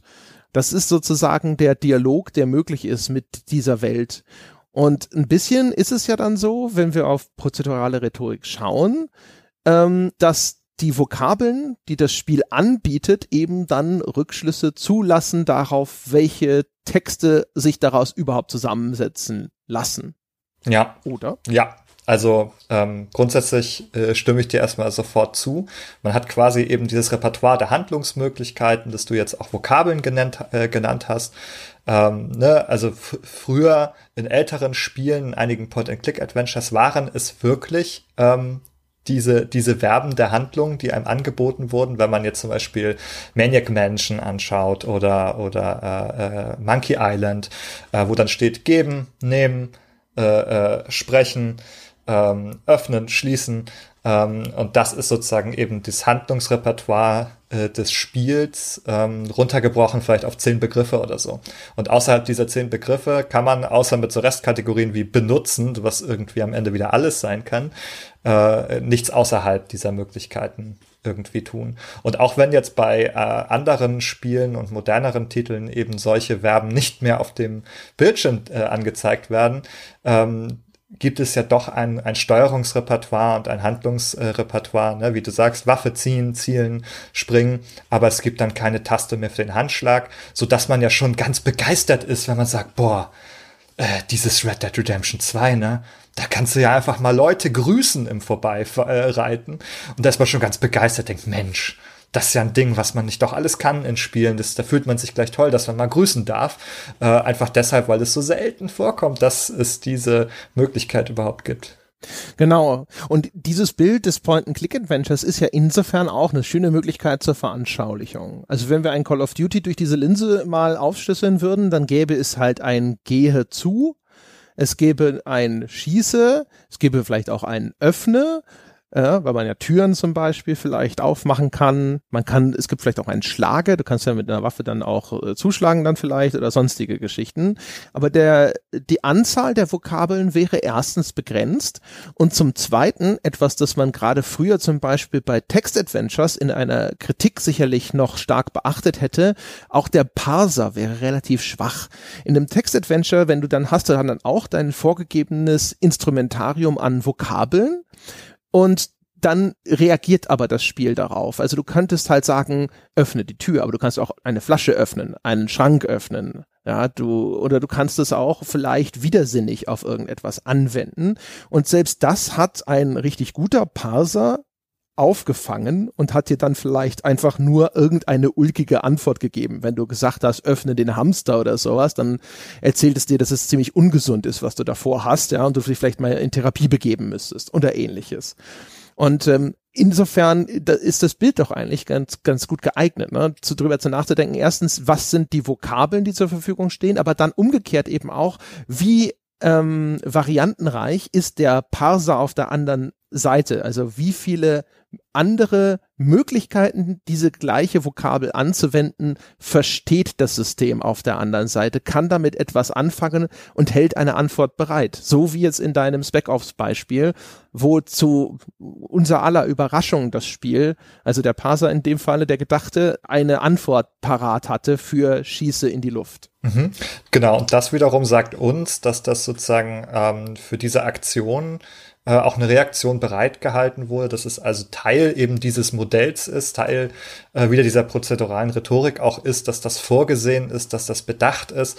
Ähm, und äh, nicht nur sozusagen eine zufällige Aktion, die man irgendwie vergessen hat, sondern das System hält eben auch eine Reaktion ähm, darauf bereit. Und ich meine zum Beispiel auch bei dem Schießen hat man das auch so ein Mehrfachgebrauch. Man kann auf zwar auf häufig auf äh, Gegner, auf Menschen äh, schießen. Aber wenn man jetzt zum Beispiel Metroid Prime spielt, ähm, kann man oder muss man auch immer mal wieder auf Türen schießen, damit sich diese öffnen. Und da hat man dann sozusagen wieder, ne, ähm, öffnet, äh, schieße, schieße auf Tür und schieße auf äh, Personen sind sehr unterschiedlich, eigentlich ganz unterschiedliche äh, Handlungen. Einmal ist es die Kampfhandlung, einmal ist es das Öffnen in einer neuen Passage.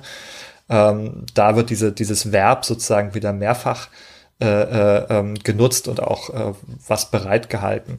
Aber um jetzt nochmal zu Call of Duty zurückzukommen, da habe ich eher das Gefühl, da müsste man natürlich noch mal ein bisschen genauer drüber nachdenken, dass dort viele äh, Möglichkeiten, die man hat, vielleicht eher ins Leere laufen und eben keine Reaktion mehr parat gehalten wird dafür. Also ja, müsste man vielleicht noch ein bisschen drüber nachdenken, was man überhaupt noch hat für Möglichkeiten. Also ich finde es erstmal schon eine interessante Analysemethode, auch zu sagen, okay, ich notiere mir jetzt einfach mal alle Verben, alle Tätigkeiten, die ich so machen kann, und dann fange ich an, mir zu, äh, meinetwegen äh, zu notieren, äh, was äh, macht das Spiel in Reaktion darauf. Ne? Ich kann mich dann äh, irgendwie ducken und hinhocken und äh, gibt es dann irgendwie eine Reaktion. Ähm, des Spiels. Ich werde vielleicht weniger sichtbar oder so, ich kann mich verstecken. Ähm, äh, aber so die Frage, was, was für Arten von Reaktionen auch wieder darauf noch entstehen können. Genau. Also ich würde halt bei Call of Duty jetzt einfach mal vermuten, dass halt einfach auch die Menge der Vokabeln vergleichsweise eingeschränkt ist. Ne? Typische Vokabeln in anderen Spielen umfassen auch sowas wie äh, Rede, ne? also mit irgendeinem anderen Figur zu sprechen zum Beispiel. Und das sind Vokabeln, die in Call of Duty halt nicht auftauchen. Und dafür sind vielleicht Umweltreaktionen auf äh, die Vokabeln, die dir gegeben sind, so wie das Schießen insbesondere, vielleicht dann vielfältiger. Ja, also keine Ahnung, was da alles zerstörbar ist, ne, wenn eine Umgebung besonders zerstörbar ist und dann eben für jeden Beschuss unterschiedliche Reaktionen bereitgehalten werden, wenn eine Fensterscheibe anders zerspringt als ein Blumentopf, als eine Tür und ähnliches oder sowas. Das kann man dann vielleicht als eine große Bandbreite der Verarbeitung auf der Gegenseite dann immer wahrnehmen. Mhm. Genau, das kann, das sagt einem vielleicht auch, dass eine bestimmte Tätigkeit besonders wichtig in diesem Spiel ist, einen besonderen Stellenwert hat, wenn das Spiel unheimlich viele Reaktionen darauf bereithält. Genau. Und der nächste Schritt, der auch interessant wäre dann, wäre ja dann nochmal, man könnte auch einen größeren Bogen schlagen und quer über die Spielelandschaft hinweg schauen, was sind denn die prominentesten Variablen. Ich glaube, wenn man da so vorgehen würde, wie wir jetzt das uns äh, im Vorfeld schon über so ein bisschen überlegt hatten und sagen würde, was ist denn, wenn ich jetzt mal alle Spiele auf irgendwelche Vokabeln runterbreche und ich mache das über jetzt eine fiktive Zahl 100 Titel hinweg, dann könnte man so eine Word Cloud machen, ja, so, wer das nicht kennt, das ist ja so ein beliebtes ähm, äh, Mittel zur Visualisierung. Da kippt man dann halt ganz viele Wörter rein, aus unterschiedlichen Texten zum Beispiel. Und die WordCloud nimmt dann die 50, 110 oder wie man das auch immer einstellt, häufigsten Wörter und macht sie unterschiedlich groß, nämlich je nach Häufigkeit. Je häufiger, desto größer erscheinen sie und je weniger häufig, desto kleiner erscheinen sie. Und wenn sie halt einen bestimmten Schwellenwert nicht überschreiten, erscheinen sie darin gar nicht. Und da wäre es sicherlich interessant zu sehen, ich vermute auch, nicht irre überraschend, aber es ist interessant zu sehen, was sind denn die Vokabeln, die im Computerspiel dominieren. Mhm. Also ich glaube auch, dass da wahrscheinlich, ähm, das unterstelle ich jetzt auch, eine große Uniformität deutlich wird. Also dass man sehr, sehr viel ganz bestimmte Sachen äh, hat, die sich häufen und ganz viele Sachen gibt, die, die man kaum sieht. Ähm, ich habe tatsächlich auch mal in Vorbereitung mir ganz viele Sachen aufgeschrieben, die mir eingefallen sind ähm, zu, zu spielen, Verben, die es gibt. Und äh, zwei Gruppen sind bei mir ganz groß sozusagen. Ähm, und das ist einmal sozusagen die Gruppe der, der aggressiven äh, Handlung, der Gewalthandlung. Also ne, schlagen, treten, schießen, stoßen und anderes verletzen und töten äh, ähm, von anderen ist irgendwie, glaube ich, äh, ein ganz, ganz großer Bereich. Ähm, und der zweite große Bereich, ähm, da habe ich zuerst nicht dran gedacht, aber finde ich dann doch super einleuchtend, sind äh, Verben der Bewegung. Ähm, man hat unheimlich viele Möglichkeiten der Bewegung in Spielen, ne, von gehen, laufen, rennen, springen, klettern, übersteigen, gleiten, fliegen, schwimmen, zuschleichen und co. Also ähm, unheimlich viele Arten der, der Bewegung, die auch deutlich werden. Das fand ich nochmal ganz interessant. Richtig, also das ist genau, das ist, glaube ich, das naheliegendste. Interessant ist es dann wahrscheinlich, also zu gucken, also erstens diese diese Kategorien sind natürlich jetzt sehr starke äh, Oberbegriffe, ne, so Dachbegriffe. Es wäre vielleicht auch nochmal interessant zu sehen, in welche Unterkategorien spalten die sich denn auf. Ne? Wird viel geschossen und viel geschlagen wahrscheinlich, aber was gibt's denn da noch? Und insbesondere auch bei der Fortbewegung, da wird sicher sehr viel gerannt, aber wie viel wird geschlichen? Oder ähnliches, ne? Wo steht dir das als Möglichkeit zur Verfügung und ähnliches? Und ähm, ich habe das zum ersten Mal diese Idee mit den äh, Point-and-Click-ähnlichen Vokabeln hatte ich das, glaube ich, mal in einem Podcast mit Wolfgang, ähm, wo es dann auch so ein bisschen darum ging, wo wir ein bisschen hin und her überlegt haben, was gibt es denn überhaupt an Vok äh, Vokabeln, die vielleicht ungewöhnlicher sind? Sowas wie zum Beispiel stehlen. Noch einigermaßen prominent, gibt schon eine Reihe von Spielen, wo du in der Lage bist, Dinge zu stehlen oder auch überhaupt äh, sowas wie aufheben. Ne? Stehlen ist ja auch nur eine bestimmte Art des Aufhebens. und äh, ne? also aufheben, einsammeln, da, das ist natürlich noch ein mega Riesenbegriff, ne? aber das, diese konkrete Art des heimlichen Wegnehmens, also Stehlen zum Beispiel, das ist so einer von den Begriffen, die dann halt so mittelgroß wahrscheinlich hinterher werden. Ne? Durchaus nicht selten, aber garantiert auch nicht universell verfügbar. Ja, vielleicht auch, weil äh, rea, ähm, die Relationen komplexer werden von einigen Tätigkeiten, wie du sagst. Also aufnehmen oder nehmen, sagen wir jetzt mal so ganz basal, Objekt nehmen, ist ja schon eine relativ prominente Tätigkeit. Was kommt beim Stehlen hinzu? Das Heimliche nehmen. Also, dass jemand anderes es nicht bemerkt, eine andere Spielfigur nicht die Aufmerksamkeit auf meine Tätigkeit hat. Also, das wird komplexer, diese Tätigkeit. Was mir dazu einfällt, ist auch so etwas wie täuschen eine Figur täuschen. Ähm, das ist eine komplexe Tätigkeit, weil es müssen erstmal zwei Figuren sein und ein, irgendwie muss ein Mittel haben, die andere Figur in die Irre zu führen. Äh, vielleicht mit so einem Hologrammprojektion oder ich werfe auch nur eine Flasche in eine Ecke, um der Figur zu suggerieren, dass dort sich etwas befindet, das die untersuchen muss. Ähm, da sind wir so in diesem Bereich der, der Stealth- und äh, Schleichspiele irgendwie. Ähm, kommt noch vor, aber auch eher seltener im großen Kontext. Richtig. Neu, ja, an der universell peschkischen Strategie der äh, Spielesystematisierung, ja, der ist jetzt übrigens die Idee mit dem Parser. Das ist mir heute erst in unserem Gespräch eingefallen, wo man wieder sieht, dass wir hier tatsächlich hier dem alten äh, philosophischen Ideal, ja, der äh, Weisheitsfindung im Dialog wieder mal nachgekommen sind, ist äh, das mit dem Parser. Und da finde ich es halt auch wieder interessant, dass das echt gut passt, weil du dann auch wieder feststellst, zum Beispiel alleine an so einem simplen Beispiel wie dem Nehme etwas, dass du da auch dich als Spieler häufig sogar daran störst, dass dieser Parser ähm, zu wenige Befehle versteht, dass es Gegenstände gibt, die du nicht aufheben kannst, obwohl du denkst, aber das würde doch Sinn machen, weil. Ne? Also entweder, das könnte ich doch auch als Waffe benutzen. Warum soll ich hier mit leeren Händen durch die Gegend ziehen, wenn ich jemandem doch diesen Blumentopf da über das Hirn ziehen könnte, wenn ich denn, äh, wenn er dann da schon rumsteht. Äh, und etliche vergleichbare Fälle, wo dir eine Idee kommt, äh, dass eine Handlung möglich sein sollte, das System verweigert sie dir, ne, versteht sozusagen deine Intention nicht, weil zwar das, die Vokabel ist da, du drückst die Taste, die sagt, signalisiert, ich möchte etwas aufheben, aber der Parser versteht nicht, was du von ihm willst und sagt, tut mir leid, aber das geht nicht. Ne? Das ist ja auch so ein Ding, dass dann in früheren Text-Adventures gab es dann eine Standardantwort oder vielleicht auch mehrere äh, Varianten davon, die, wo das Spiel gesagt hat, ich habe keine Ahnung, was du meinst. Ne? Und das kam dann halt auch so, verstehe nicht, was du willst, das geht nicht und so weiter. Ne? So Standardphrasen, die im Grunde genommen wie eine Fehlermeldung unter Windows sind. Die sagen, hä?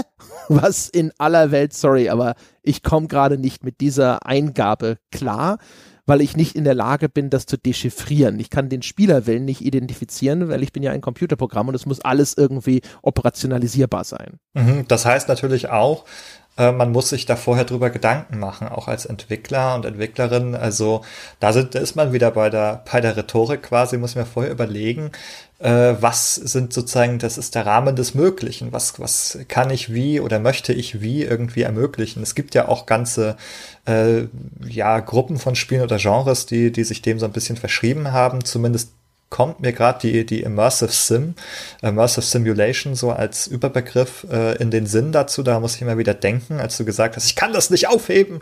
Äh, und da hat man ja äh, bei Spielen, also dazu zählt man Spiele wie Deus Ex oder Dishonored, ähm, äh, auch oder auch das äh, letzte Prey, äh, wo man sozusagen in, in vielleicht nicht riesige Welten äh, gesetzt wird, sondern aber in Welten, äh, die ein hohes Maß an Interaktion ermöglichen. Also wo ich jeden Stift und jedes Blatt und jede Mülltonne irgendwie äh, aufnehmen und umdrehen kann ähm, dann ist das vielleicht auch noch mit einer Physiksimulation, dann kann ich da auch noch eine geheimen, äh, einen geheimen Zettel aus der, aus der äh, Mülltonne rausschütteln vielleicht, äh, ist damit verbunden.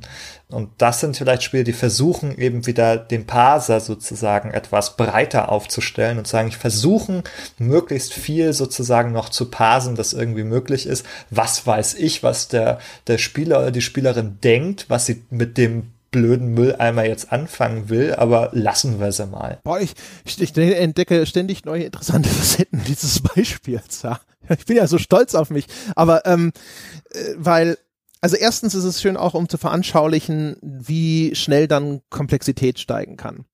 Also denn was du ja zum Beispiel machen würdest in einem Text-Adventure, ist dann halt zum Beispiel eben, also nehmen wir mal diese Beispiele, zum Beispiel auch Skyrim. Kannst ja in Skyrim allen Scheiß aufheben eigentlich, ja, also bis zu einer gewissen Größe, aber ne, jeder Apfel, der irgendein, in irgendeinem Regal liegt, der kann vom Spieler auch eingesammelt werden. Also dieses, diese NIM-Vokabel, die kann eigentlich in sagen wir mal, 80 Prozent aller Fälle tatsächlich geparst werden. Die kann verstanden werden vom System. Und dann willst du aber mit dem aufgenommenen Objekt irgendwas anstellen. Und dann gibt es zum Beispiel, ich glaube, man kann auch Dinge werfen, zum Beispiel in Skyrim. Ne? Ich weiß nicht, ob man die nur wegwerfen kann, gerade aus dem Kopf, aber keine Ahnung. Jetzt stellen wir uns einfach mal vor, man könnte die auch richtig werfen. Dann ist aber die Frage, also wieder in dem gedanklichen Beispiel eines Text-Adventures würdest du halt dann sowas sagen, wirf den, wirf, wirf den Apfel auf den Ork. Und jetzt kann das System zwar äh, das verstehen. Das ist relativ leicht äh, herstellbar, dass du einfach universell alles werfen kannst und das wird dann auch eben jetzt in dem Skyrim-Beispiel, nimmt deine Figur diesen Apfel und wirft den. Aber was passiert, wenn der blöde Apfel den Ork trifft? Und auch da hättest du dann halt eben äh, etwas, was früher in einem Parser, weil ja einfach nicht alle Möglichkeiten abgefangen werden können. Dafür musste damals dann jedes Mal jemand irgendeine Antwort schreiben, einen Antworttext, das und das passiert. Und wenn es für den Spielfortschritt erheblich war, musste dann auch noch diese Progression berücksichtigt werden. Und im Falle von modernen Spielen ist das manchmal ein bisschen einfacher, weil sich manches einfach über ein System erschlagen lässt, dass man halt irgendwie einfach nur sagt, ein Apfel, der geworfen wird auf irgendwas, macht immer eins Schaden. Bums aus die Maus, ja. Und dann wären damit automatisch alle Fälle abgefangen, egal ob du auf einen Ork wirfst oder auf einen, äh, wie heißen diese Eisriesen, egal, ja. Dann aber auch da können dann wieder Sachen entstehen, die vielleicht nicht passen, weil Gegner sehr unterschiedlich groß sind und man sich denkt so, also ab einer gewissen Größe dürfte das gar keinen Schaden mehr machen oder es ist doch nur ein Apfel, was ist mit dem Objekt, ne? Und so man sieht, dass, wie schnell die Komplexität steigt, ne? Aber ergibt es abhängig vom Gegnertypus Sinn. Äh, ergibt äh, abhängig von dem Objekt, das geworfen wird, auch wieder Sinn. Müssen dafür jeweils unterschiedliche Fälle vorhergesehen, gedacht und einprogrammiert werden. Und das ist nur so ein relativ simples Beispiel. Das heißt, mit jeder Erweiterung des Vok Vokabulars, das verstanden werden kann, geht auch sofort einher eine enorme Erhöhung der Komplexität des Systems, was dann auch wieder dazu führt, dass es fehleranfälliger wird und dass die Anzahl der also Fehler sind ja auch unliebsame ähm, Resultate der Anwendung, ja, aber das ist eben auch die, das vorsätzliche, ja, den vorsätzlichen Systemmissbrauch des Spielers begünstigt, sei, sei es, dass es in irgendeiner Form exploitet, um einfacher voranzukommen, oder wie in dem Watch Dogs Beispiel, dass es missbraucht, um einen unsäglichen Ausdruck zu erschaffen, den der Entwickler lieber vielleicht verhindert hätte. Ja, ähm, das ist ganz interessant, denn also die Komplexität ist, glaube ich, ein ganz großes Problem natürlich auch dabei, denn du fügst ja quasi dem System immer weitere Stellschrauben hinzu und musst dann aber bei jeder neuen Stellschraube, die du hinzufügst, berücksichtigen, ja, wenn ich die drehe, wie drehen sich dann all die anderen Schrauben mit? Ne? Also von klein bis gar nicht, über viel oder was auch immer. Was soll mit den anderen Schrauben jeweils passieren? Denn ich habe ja ein System und das System ist ja vor allem dadurch interessant, dass die einzelnen Elemente aufeinander bezogen sind und miteinander äh, interagieren. Zu Skyrim fällt mir übrigens ein, da gab es doch auch ähm, etwas ganz wunderbar lächerliches, nämlich du hast eben einerseits dieses Physiksystem, du kannst jedes Objekt aufsammeln und du hast auch ein äh, äh System, das sagt, ob Gegner oder Figuren dich sehen können. Na, also du kannst zum Beispiel ob große Objekte eben vor dich halten und dann sehen die dich nicht mehr, weil das Objekt dich verdeckt. Du kannst aber auch, und jetzt wird es eben lächerlich, ähm, so einem Händler eben so einen Eimer über den Kopf ziehen. Äh, da, dann kann der dich nicht mehr sehen und dann kannst du also sein, also alles ausräumen, alles stehlen und der kann sich nicht beklagen, weil er es nicht sieht. Der kann dich also nicht bemerken beim Stehlen, weil er diesen Eimer auf dem Kopf hat. Und da ist sozusagen bei all diesen Stellschrauben ist dann irgendwann nicht mehr beachtet worden. Ähm, es gibt keine Reaktion des Systems darauf, dass jetzt der, der Ladenbesitzer sich beklagt, wenn man ihm einen Eimer über den Kopf setzt. Ähm, oder sozusagen den sich wieder abnimmt. Da hat das System keine Antwort. Genau. Und im Grunde genommen kann man doch auch dann sagen, so wie, ähm, weißt du, indem ich halt jemandem das Lesen und Schreiben beibringe und dann hat er einen Wortschatz und diesen Wortschatz kann er benutzen, um eine Rede von Martin Luther King zu schreiben oder Mein Kampf. Und im Grunde genommen sind die Vokabularien von Spielen häufig einfach so stark eingeschränkt, dass es nur eine sehr enge Bandbreite an Texten gibt sozusagen, die der Spieler verfassen kann. Und in dem Falle von Watch Dogs waren jetzt ausgerechnet genügend Vokabeln da, um damit auch einen schrecklichen Text zu verfassen. Mhm. Ja, auf jeden Fall hat es eine Komplexität dann erreicht an, an Elementen, die das Spiel bietet, dass man womöglich jetzt nicht mehr im Voraus alle Kombinationen von diesen Elementen und wie sie sich zueinander verhalten berücksichtigen konnte. Ja, sonst hätten sich vielleicht, man hätte sich ja auch überlegen können, wenn äh, Personen im Spiel so handeln, dass das zu berücksichtigen und zu bestrafen, beispielsweise. Also wenn jetzt Leute irgendwie gezielt bestimmte Personengruppen auswählen im Spiel, um die da zu harassen oder, oder ähm, umzubringen sogar, dass man äh, als Entwickler, Entwickler darauf eine Antwort parat hat. Ähm, und ich nehme mal an, äh, das ist einfach zunächst da nicht antizipiert worden. Vielleicht sehen wir äh, zukünftig Spiele, die das berücksichtigen. Ähm, wer weiß. Eine Sache, die mir auch noch einfällt, und zwar, ich habe äh, neulich äh, hatten wir eine Folge, da ging es um verschiedene wissenschaftliche Perspektiven auf Dark Souls. Und eine Sache, über die wir da auch gesprochen haben, die, an die ich jetzt auch gerade denken musste, ist, dass in Dark Souls die Spieler sich ja gegenseitig Nachrichten schreiben können, die dann in ihren Welten auffindbar werden. Und diese Nachrichten werden in einem Baukastensystem verfasst, wo eben dir du auch der, den Text, den du anderen Spielern hinterlässt, aus diesen gegebenen Vokabeln zusammenklickst. Und es ist eigentlich auch ein schönes Anschauungsbeispiel dafür.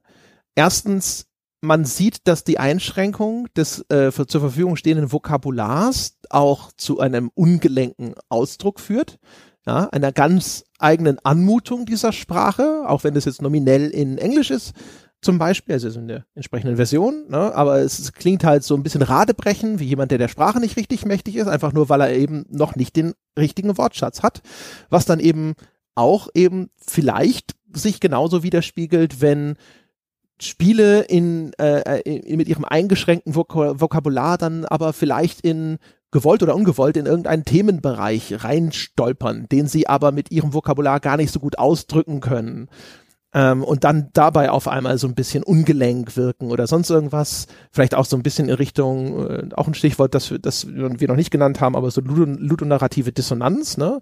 Wenn nominell in dem Spiel etwas Bestimmtes ausgedrückt werden soll oder ein bestimmter Charakter dargestellt werden soll, aber das Vok Vok interaktive Vokabular des Spiels gibt es eigentlich gar nicht her, diesen Charakter so darzustellen. Ne? Also Nathan Drake kann halt immer noch nur springen und schießen, also nur aggressives ausführen oder sich in irgendeiner Form fortbewegen, aber er kann nicht das äh, diesen empathischen, herzlichen Teil des Charakters ausdrücken, der in äh, den Zwischensequenzen mir dargestellt wird.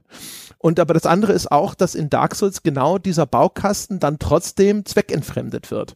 Also ich, ich bringe es nicht mehr ganz zusammen, aber da gab es dann zum Beispiel so Fälle, dass dann ein Text vor einer weiblichen Statue mit großen Brüsten stand und ich bin mir nicht sicher, ob das jetzt der richtige Text ist, aber das ist halt sowas wie äh, Great Chest Ahead, ne? Und Chest ist im Englischen doppeldeutig, weil es Schatzkiste, aber eben auch Brustkorb bedeutet.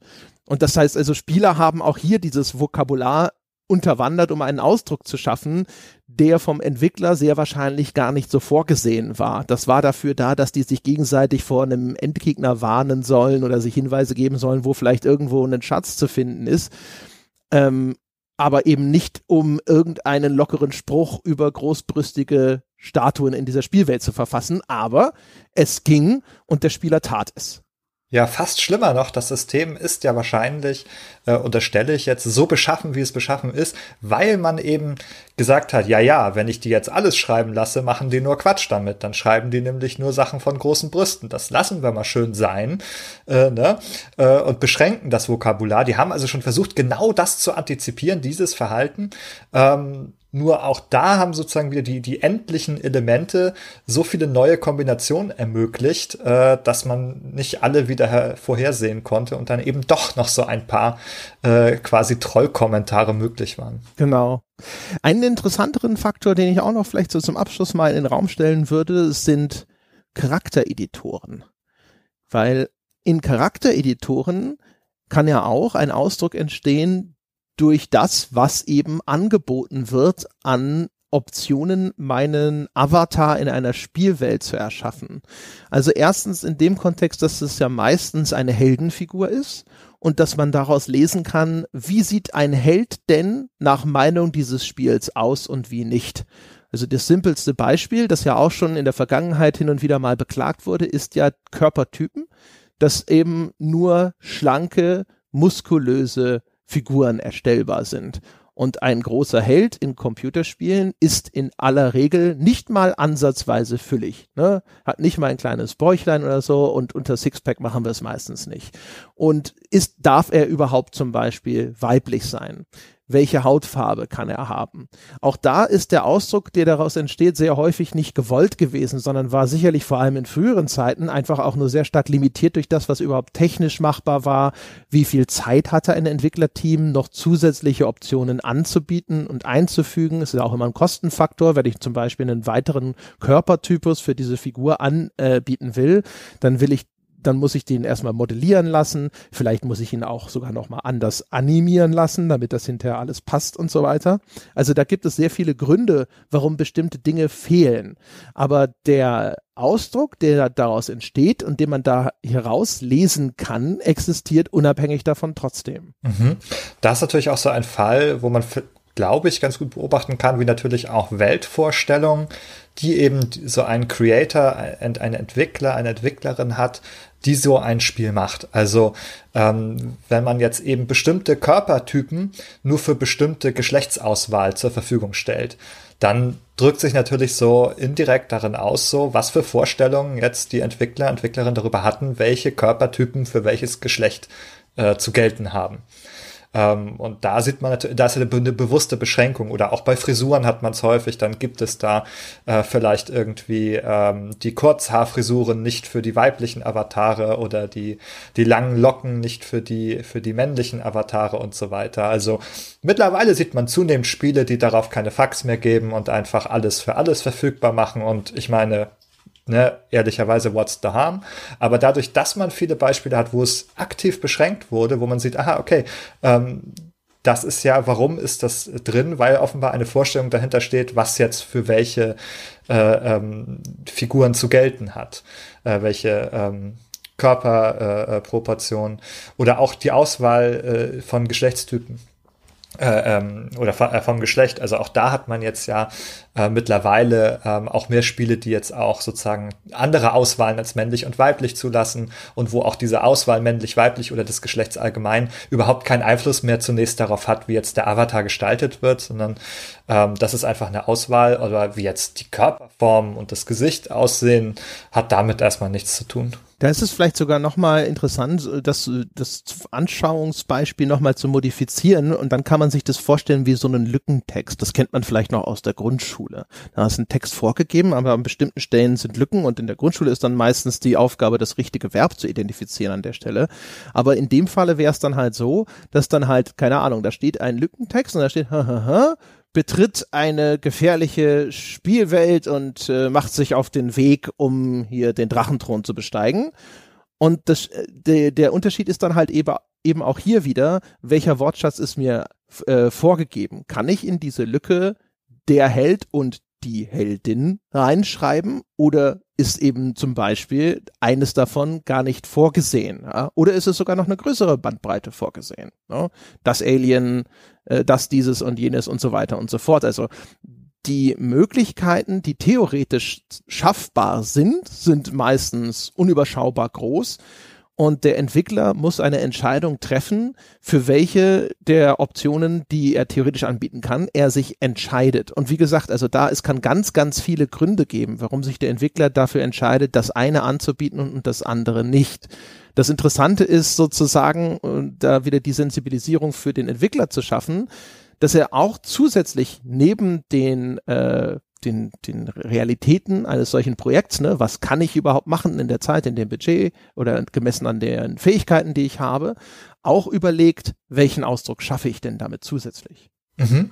Genau, dafür zu sensibilisieren. Ja, also denn natürlich einerseits ähm, hat man es mit fiktionalen Welten zu tun, wo man sagt, okay, hier gelten meine eigenen Regeln und ich habe mir eben überlegt, wie das hier funktioniert in der Welt. Und natürlich könnte man sich vorstellen, dass jemand sagt, naja, ich habe eben hier eine Spielwelt, wo es nur männliche Figuren gibt oder was auch immer. Ähm, natürlich muss man solche Ideen auch zu Ende denken und wissen, was für Implikationen das für die Welt hat, denn sonst ist es Quatsch. Aber gleichzeitig hat man natürlich auch immer äh, trotzdem Bezüge zur realen Welt. Also wenn ich real, also quasi Kategorien wähle, ähm, die, die aus unserer Welt entlehnt sind, wie, wie, wie äh, Gender oder sowas.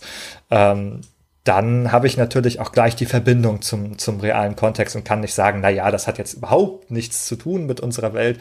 Und darüber muss man sich eben vielleicht schon ähm, Gedanken machen, während man sowas, äh, oder muss vielleicht nicht, aber wäre vielleicht nicht schlecht, wenn man, wenn man sich vorher Gedanken darüber macht. Ähm, denn es gibt auch, äh, ich glaube, das war Neil Druckmann, ähm, ah, ich war nicht sicher, wer diese, wer diese Aussage gemacht hat. Ähm, da ging es auch um ähm, solche Themen von Repräsentation, glaube ich, äh, wo er sagte so, ja, will, wollte ich eigentlich, dass das meine Aussage ist, ist wollte ich eigentlich sagen, dass, dass es nur männliche Helden gibt?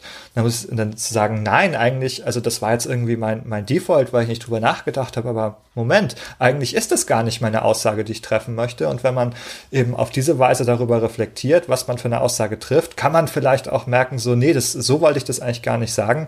Und dann eben etwas auch anders, äh, anders machen und, und entsprechend sozusagen umgestalten. Ist vielleicht auch wieder so ein Ding, ne? also wo man dann auch vielleicht mit äh, auf so einer Ebene nüchterner über solche Dinge nachdenken kann. Ne? Wenn man das so einfach als eine, eine Erweiterung eines Wortschatzes begreift, dann ist das vielleicht auch weniger aufgeladen, als wenn man sagt, jetzt drehen wir mal über so eine Gender-Thematik oder sonst irgendwas.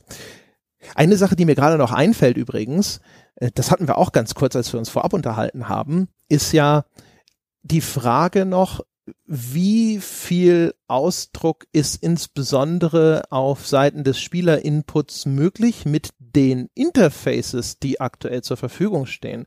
Das ist ja nochmal eine Ebene, die äh, davon bisschen abgegrenzt existiert, dass wir spielen meistens heutzutage weltweit betrachtet mit einem Gamepad. Und jetzt ist ein Gamepad zum Beispiel zu bestimmten Eingaben fähig, ne? Knöpfchen drücken, Knöpfchen auch vielleicht äh, ein bisschen und ein bisschen mehr und noch ein bisschen drücken, ne? mit analogen Triggern. Äh, wir haben Analogsticks, mit denen sich Dinge in einer Form bewegen lassen. Und die sind für bestimmte Arten von Interaktionsmöglichkeiten, also Vokabeln mehr oder weniger gut geeignet. Und damit ja eigentlich auch ein Faktor, der den Ausdruck, der mir als Spieler zur Verfügung steht oder zumindest in einer, sag ich mal, intuitiv gut nachempfindbaren oder auch einfach einfach zu, zu handhabenden Weise zu, äh, möglich sind, ja, einschränken, oder? Also ich habe auch ein bisschen darüber nachgedacht, über diese Steuerungsthematik, nachdem wir darüber äh, gesprochen hatten. Und da ist mir aufgefallen, also grundsätzlich sind natürlich diese ganzen Steuerungen und Eingaben erstmal total drastische Komplexitätsreduktion der tatsächlichen Tätigkeit. Also, ne, wenn ich mir vorstelle, was vielleicht ähm, jetzt zum, zum Ziehen der Waffe dazugehörte, ich müsste vielleicht irgendwie so ein äh, irgendwie so einen Halfter lösen und dann die Waffe rausziehen und entsichern und was weiß ich. Und das könnte durchaus eine komplexere Tätigkeit sein, ist in der Regel aber nur ein Knopfdruck. Ähm, oder vielleicht wird der komplett ausgespart und wenn ich nur die, die Schießentaste drücke, impliziert das bereits das Ziehen der Waffe. Ich muss das vorher gar nicht tun. Ähm, und so sind viele Sachen sind so, also wirklich drastische Shortcuts eigentlich für, für äh, ähm, Handlungen und, und ähm, Tätigkeiten.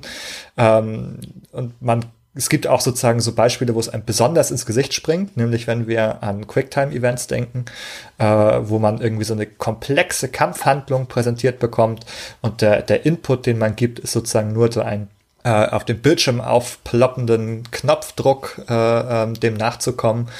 Äh, was ja durchaus so deshalb in Kritik stand, weil es irgendwie ähm, keine interessante Komplexität spielerisch irgendwie mehr dargeboten hat. Ähm, und da, also in dem Zusammenhang habe ich vor allem auch noch mal an VR gedacht. Ich habe nämlich zuletzt äh, das neue Walking Dead äh, Saints and äh, Sinners in VR gespielt. Und da ist mir noch mal aufgefallen, Mensch, was für Tätigkeiten, meine Güte, in Spielen sonst selbstverständlich sind, die plötzlich äh, einen Aufriss erfordern in diesem Spiel, ähm, beispielsweise eben das Ziehen der Waffe. Dann muss ich so eine Waffe in VR in diesem Spiel, muss ich dann äh, links oder rechts an der Hüfte verstauen. Da muss ich mir, muss ich mich erinnern, wo habe ich die jetzt links oder rechts oder wo habe ich meine Waffe eigentlich? Und dann muss ich da diese Ziehbewegung machen. Äh, und dann muss ich zielen und dann muss ich da mit der anderen Hand irgendwie äh, Patronen nachschieben in diese Waffe und es wird auf einmal unheimlich äh, komplex, diese Handlung. Ähm, Warum? Weil sich immer, ah ja, in VR wird es plötzlich interessant, diese Bewegung nachzuahmen vielleicht. Ähm, selbst nur den Rucksack abzuziehen und etwas aus dem Inventar zu holen, wird plötzlich zu einer Spieltätigkeit, äh, wo ich sonst irgendwie ein, zwei Knöpfe drücke äh, muss ich plötzlich, äh, vor Gott weiß was äh, tun. Und das ist, finde ich, ein Beispiel, wo man sehen kann, okay, hier hat natürlich diese Eingabemethode oder äh, deutlich nochmal verändert, ähm, was als Handlung im Spiel gilt. Ah, das ist eigentlich geradezu perfekt. Da hattest du nämlich einen ähnlichen Gedankengang wie ich. Du hast ihn aber gleich nochmal besser aufgeschlüsselt. Ähm, weil ich hatte auch überlegt, welche Aktionen sind denn momentan mit den gegebenen Eingabeinstrumenten entweder gar nicht durchführbar, das ist relativ wenig, oder was ist in, äh, äh, muss aber auf eine Art und Weise abstrahiert werden, dass zwar sozusagen dieser Ausdruck existieren kann, aber in der Form, die dadurch geschaffen wird, eher unbefriedigend ist. Ich habe dann an zwei Dinge gedacht nämlich an erstens das von mir bekanntlich verhasste Crafting, weil Crafting in aller Regel bedeutet, in ein Menü zu gehen, Zutaten auszuwählen, eine Taste zu drücken, vielleicht noch eine Animation anzuschauen oder zu warten oder so, aber dann ist das Ding fertig. Und das hat natürlich mit irgendeiner Form von Handwerksleistung oder ähnlichem dann nichts mehr zu tun, sondern das ist halt äh, mehr oder minder Ressourcenmanagement in gewisser Hinsicht. Mhm. Teilweise hat man sogar den Fall, dass man nur noch ein Rezept anklickt, also wirklich nur eine Taste, du, das sagt nur geht oder geht nicht und du drückst und es passiert und fertig. Ja. Und ich habe halt, darauf bin ich gekommen und ich bin gekommen auf zum Beispiel das Thema Streicheln. Jetzt nicht in äh, erotischer mhm. Hinsicht, sondern ich dachte an niedliche Tiere und habe dann nämlich gedacht, ähm, das Interface, das uns zur Verfügung steht, das schafft schon einen Rahmen, innerhalb dessen sich dann zumindest ein Großteil des Ausdrucks der Spiele bewegt, beziehungsweise schafft neue Möglichkeiten des Ausdrucks und dachte dabei an Nintendogs. Wo man ja äh, diese kleinen Hundewelpen hat, in späteren Ausgaben, glaube ich, gibt's auch Katzenbabys, und die kannst du dann halt pflegen und aufpeppeln wie so ein virtuelles Tamagotchi, aber die kannst du eben auch streicheln. Und das ist ein Vorgang, der zum Beispiel mit diesem Touchpen auf einem Touchscreen von einem DS oder 3DS, ich glaube 3DS war damals Nintendo, ich weiß gar nicht, ob es das auf 2DS, also auf dem Original DS auch schon gab. Ja, ja, also es gab die erste Version auf dem DS und dann äh, für den 3DS war dieses Nintendo Dogs and Cats. Ah, okay. Ja. Ich weiß nur noch, weil ich war bei der ersten Vorstellung des 3DS auf der E3 damals und da lief eine Nintendogs Demo. Und ich habe vorher gedacht so, ach, dieses 3D-Zeug, Gimmick, Gimmick, Gimmick. Und dann habe ich das in Nintendogs gespielt und auf einmal lehnte sich halt äh, ja durch die Magie des 3D-Bildschirms dieses Hundebaby da ein bisschen aus dem Bildschirm mir entgegen. Und wo ich gedacht habe so okay gekauft ja. Das ja jetzt bin ich von dieser Technologie und überzeugt. ja komm her mein kleiner ja ein paar ja. Streicheleinheiten ja also das war schon das war schon äh, ein sehr cooler Moment, wo ich gedacht habe, so, okay, ja, ich, jetzt kann ich, also hier habe ich einen Anwendungsfall dieser Technologie, der mich überzeugt. Und aber genauso halt das Interface, ne, dass du dann wirklich mit dem Stift da drüber streichen kannst. Und auf das Crafting bin ich gekommen wegen der The Room Spiele auf den Touch Devices, also iOS und ähnlichem. Die gibt's ja auch für PC die Maus als Zeigegerät ist immer noch eine ganz gute Annäherung an äh, so einen Touchscreen, aber meiner Meinung nach ihm dann eben in solchen konkreten Fällen unterlegen. Ähm, und bei den The Room Spielen hast du so Puzzleboxen und auf den Touchscreen dann nimmst du halt den Finger, legst ihn auf ein Zahnrad und drehst es wirklich, ja, und das reagiert dann auch wunderbar und du hast halt wirklich ein bisschen das Gefühl, dass du hier dieses Zahnrad einfach direkt bewegst, als hättest du es mit einem plastischen, haptischen Objekt zu tun. Und das sind halt so Beispiele, wo ich mir gedacht habe, also wenn das Interface uns in der in den möglichen Vokabeln nicht einschränkt, dann aber zumindest in der Wirkungsweise dessen sozusagen, weiß ich nicht, vielleicht in der Art Tonfall, in dem sie ausgesprochen werden oder so. Jetzt bekomme ich an den, die Grenzen dieses, dieser Metapher sozusagen, ja.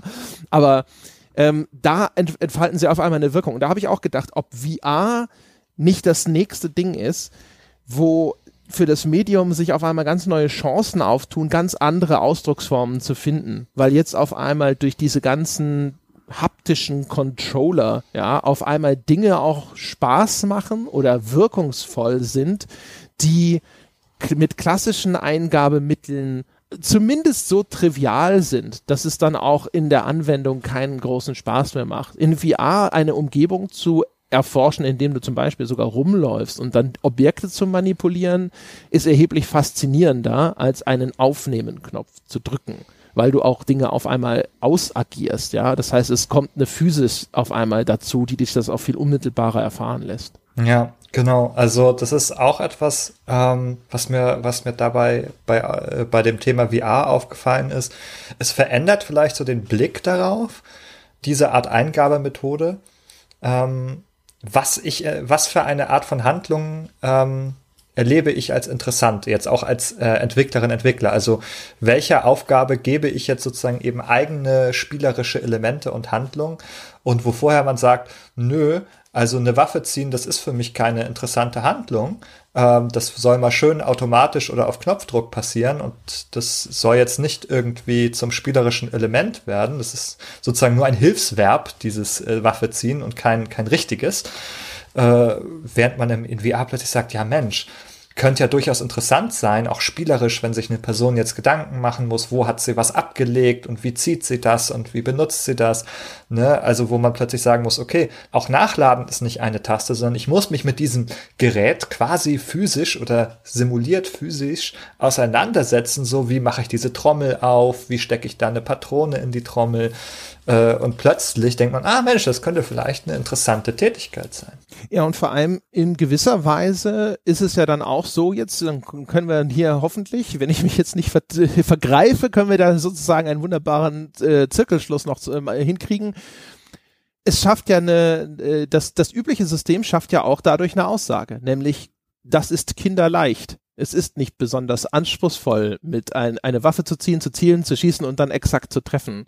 Und eine, eine solche detailreichere Simulation des Ganzen schafft dann einen anderen Eindruck. Und in dem Falle einen auch, der noch näher an der Realität steht, nämlich, das ist gar nicht so simpel. Also erstens der Bewegungsablauf, oder dann auch vielleicht solche Sachen, die auch ausgeblendet werden gerne, wie zum Beispiel die Wartung einer Waffe oder ähnlichem oder äh, die Wartung von irgendeiner Gerätschaft generell.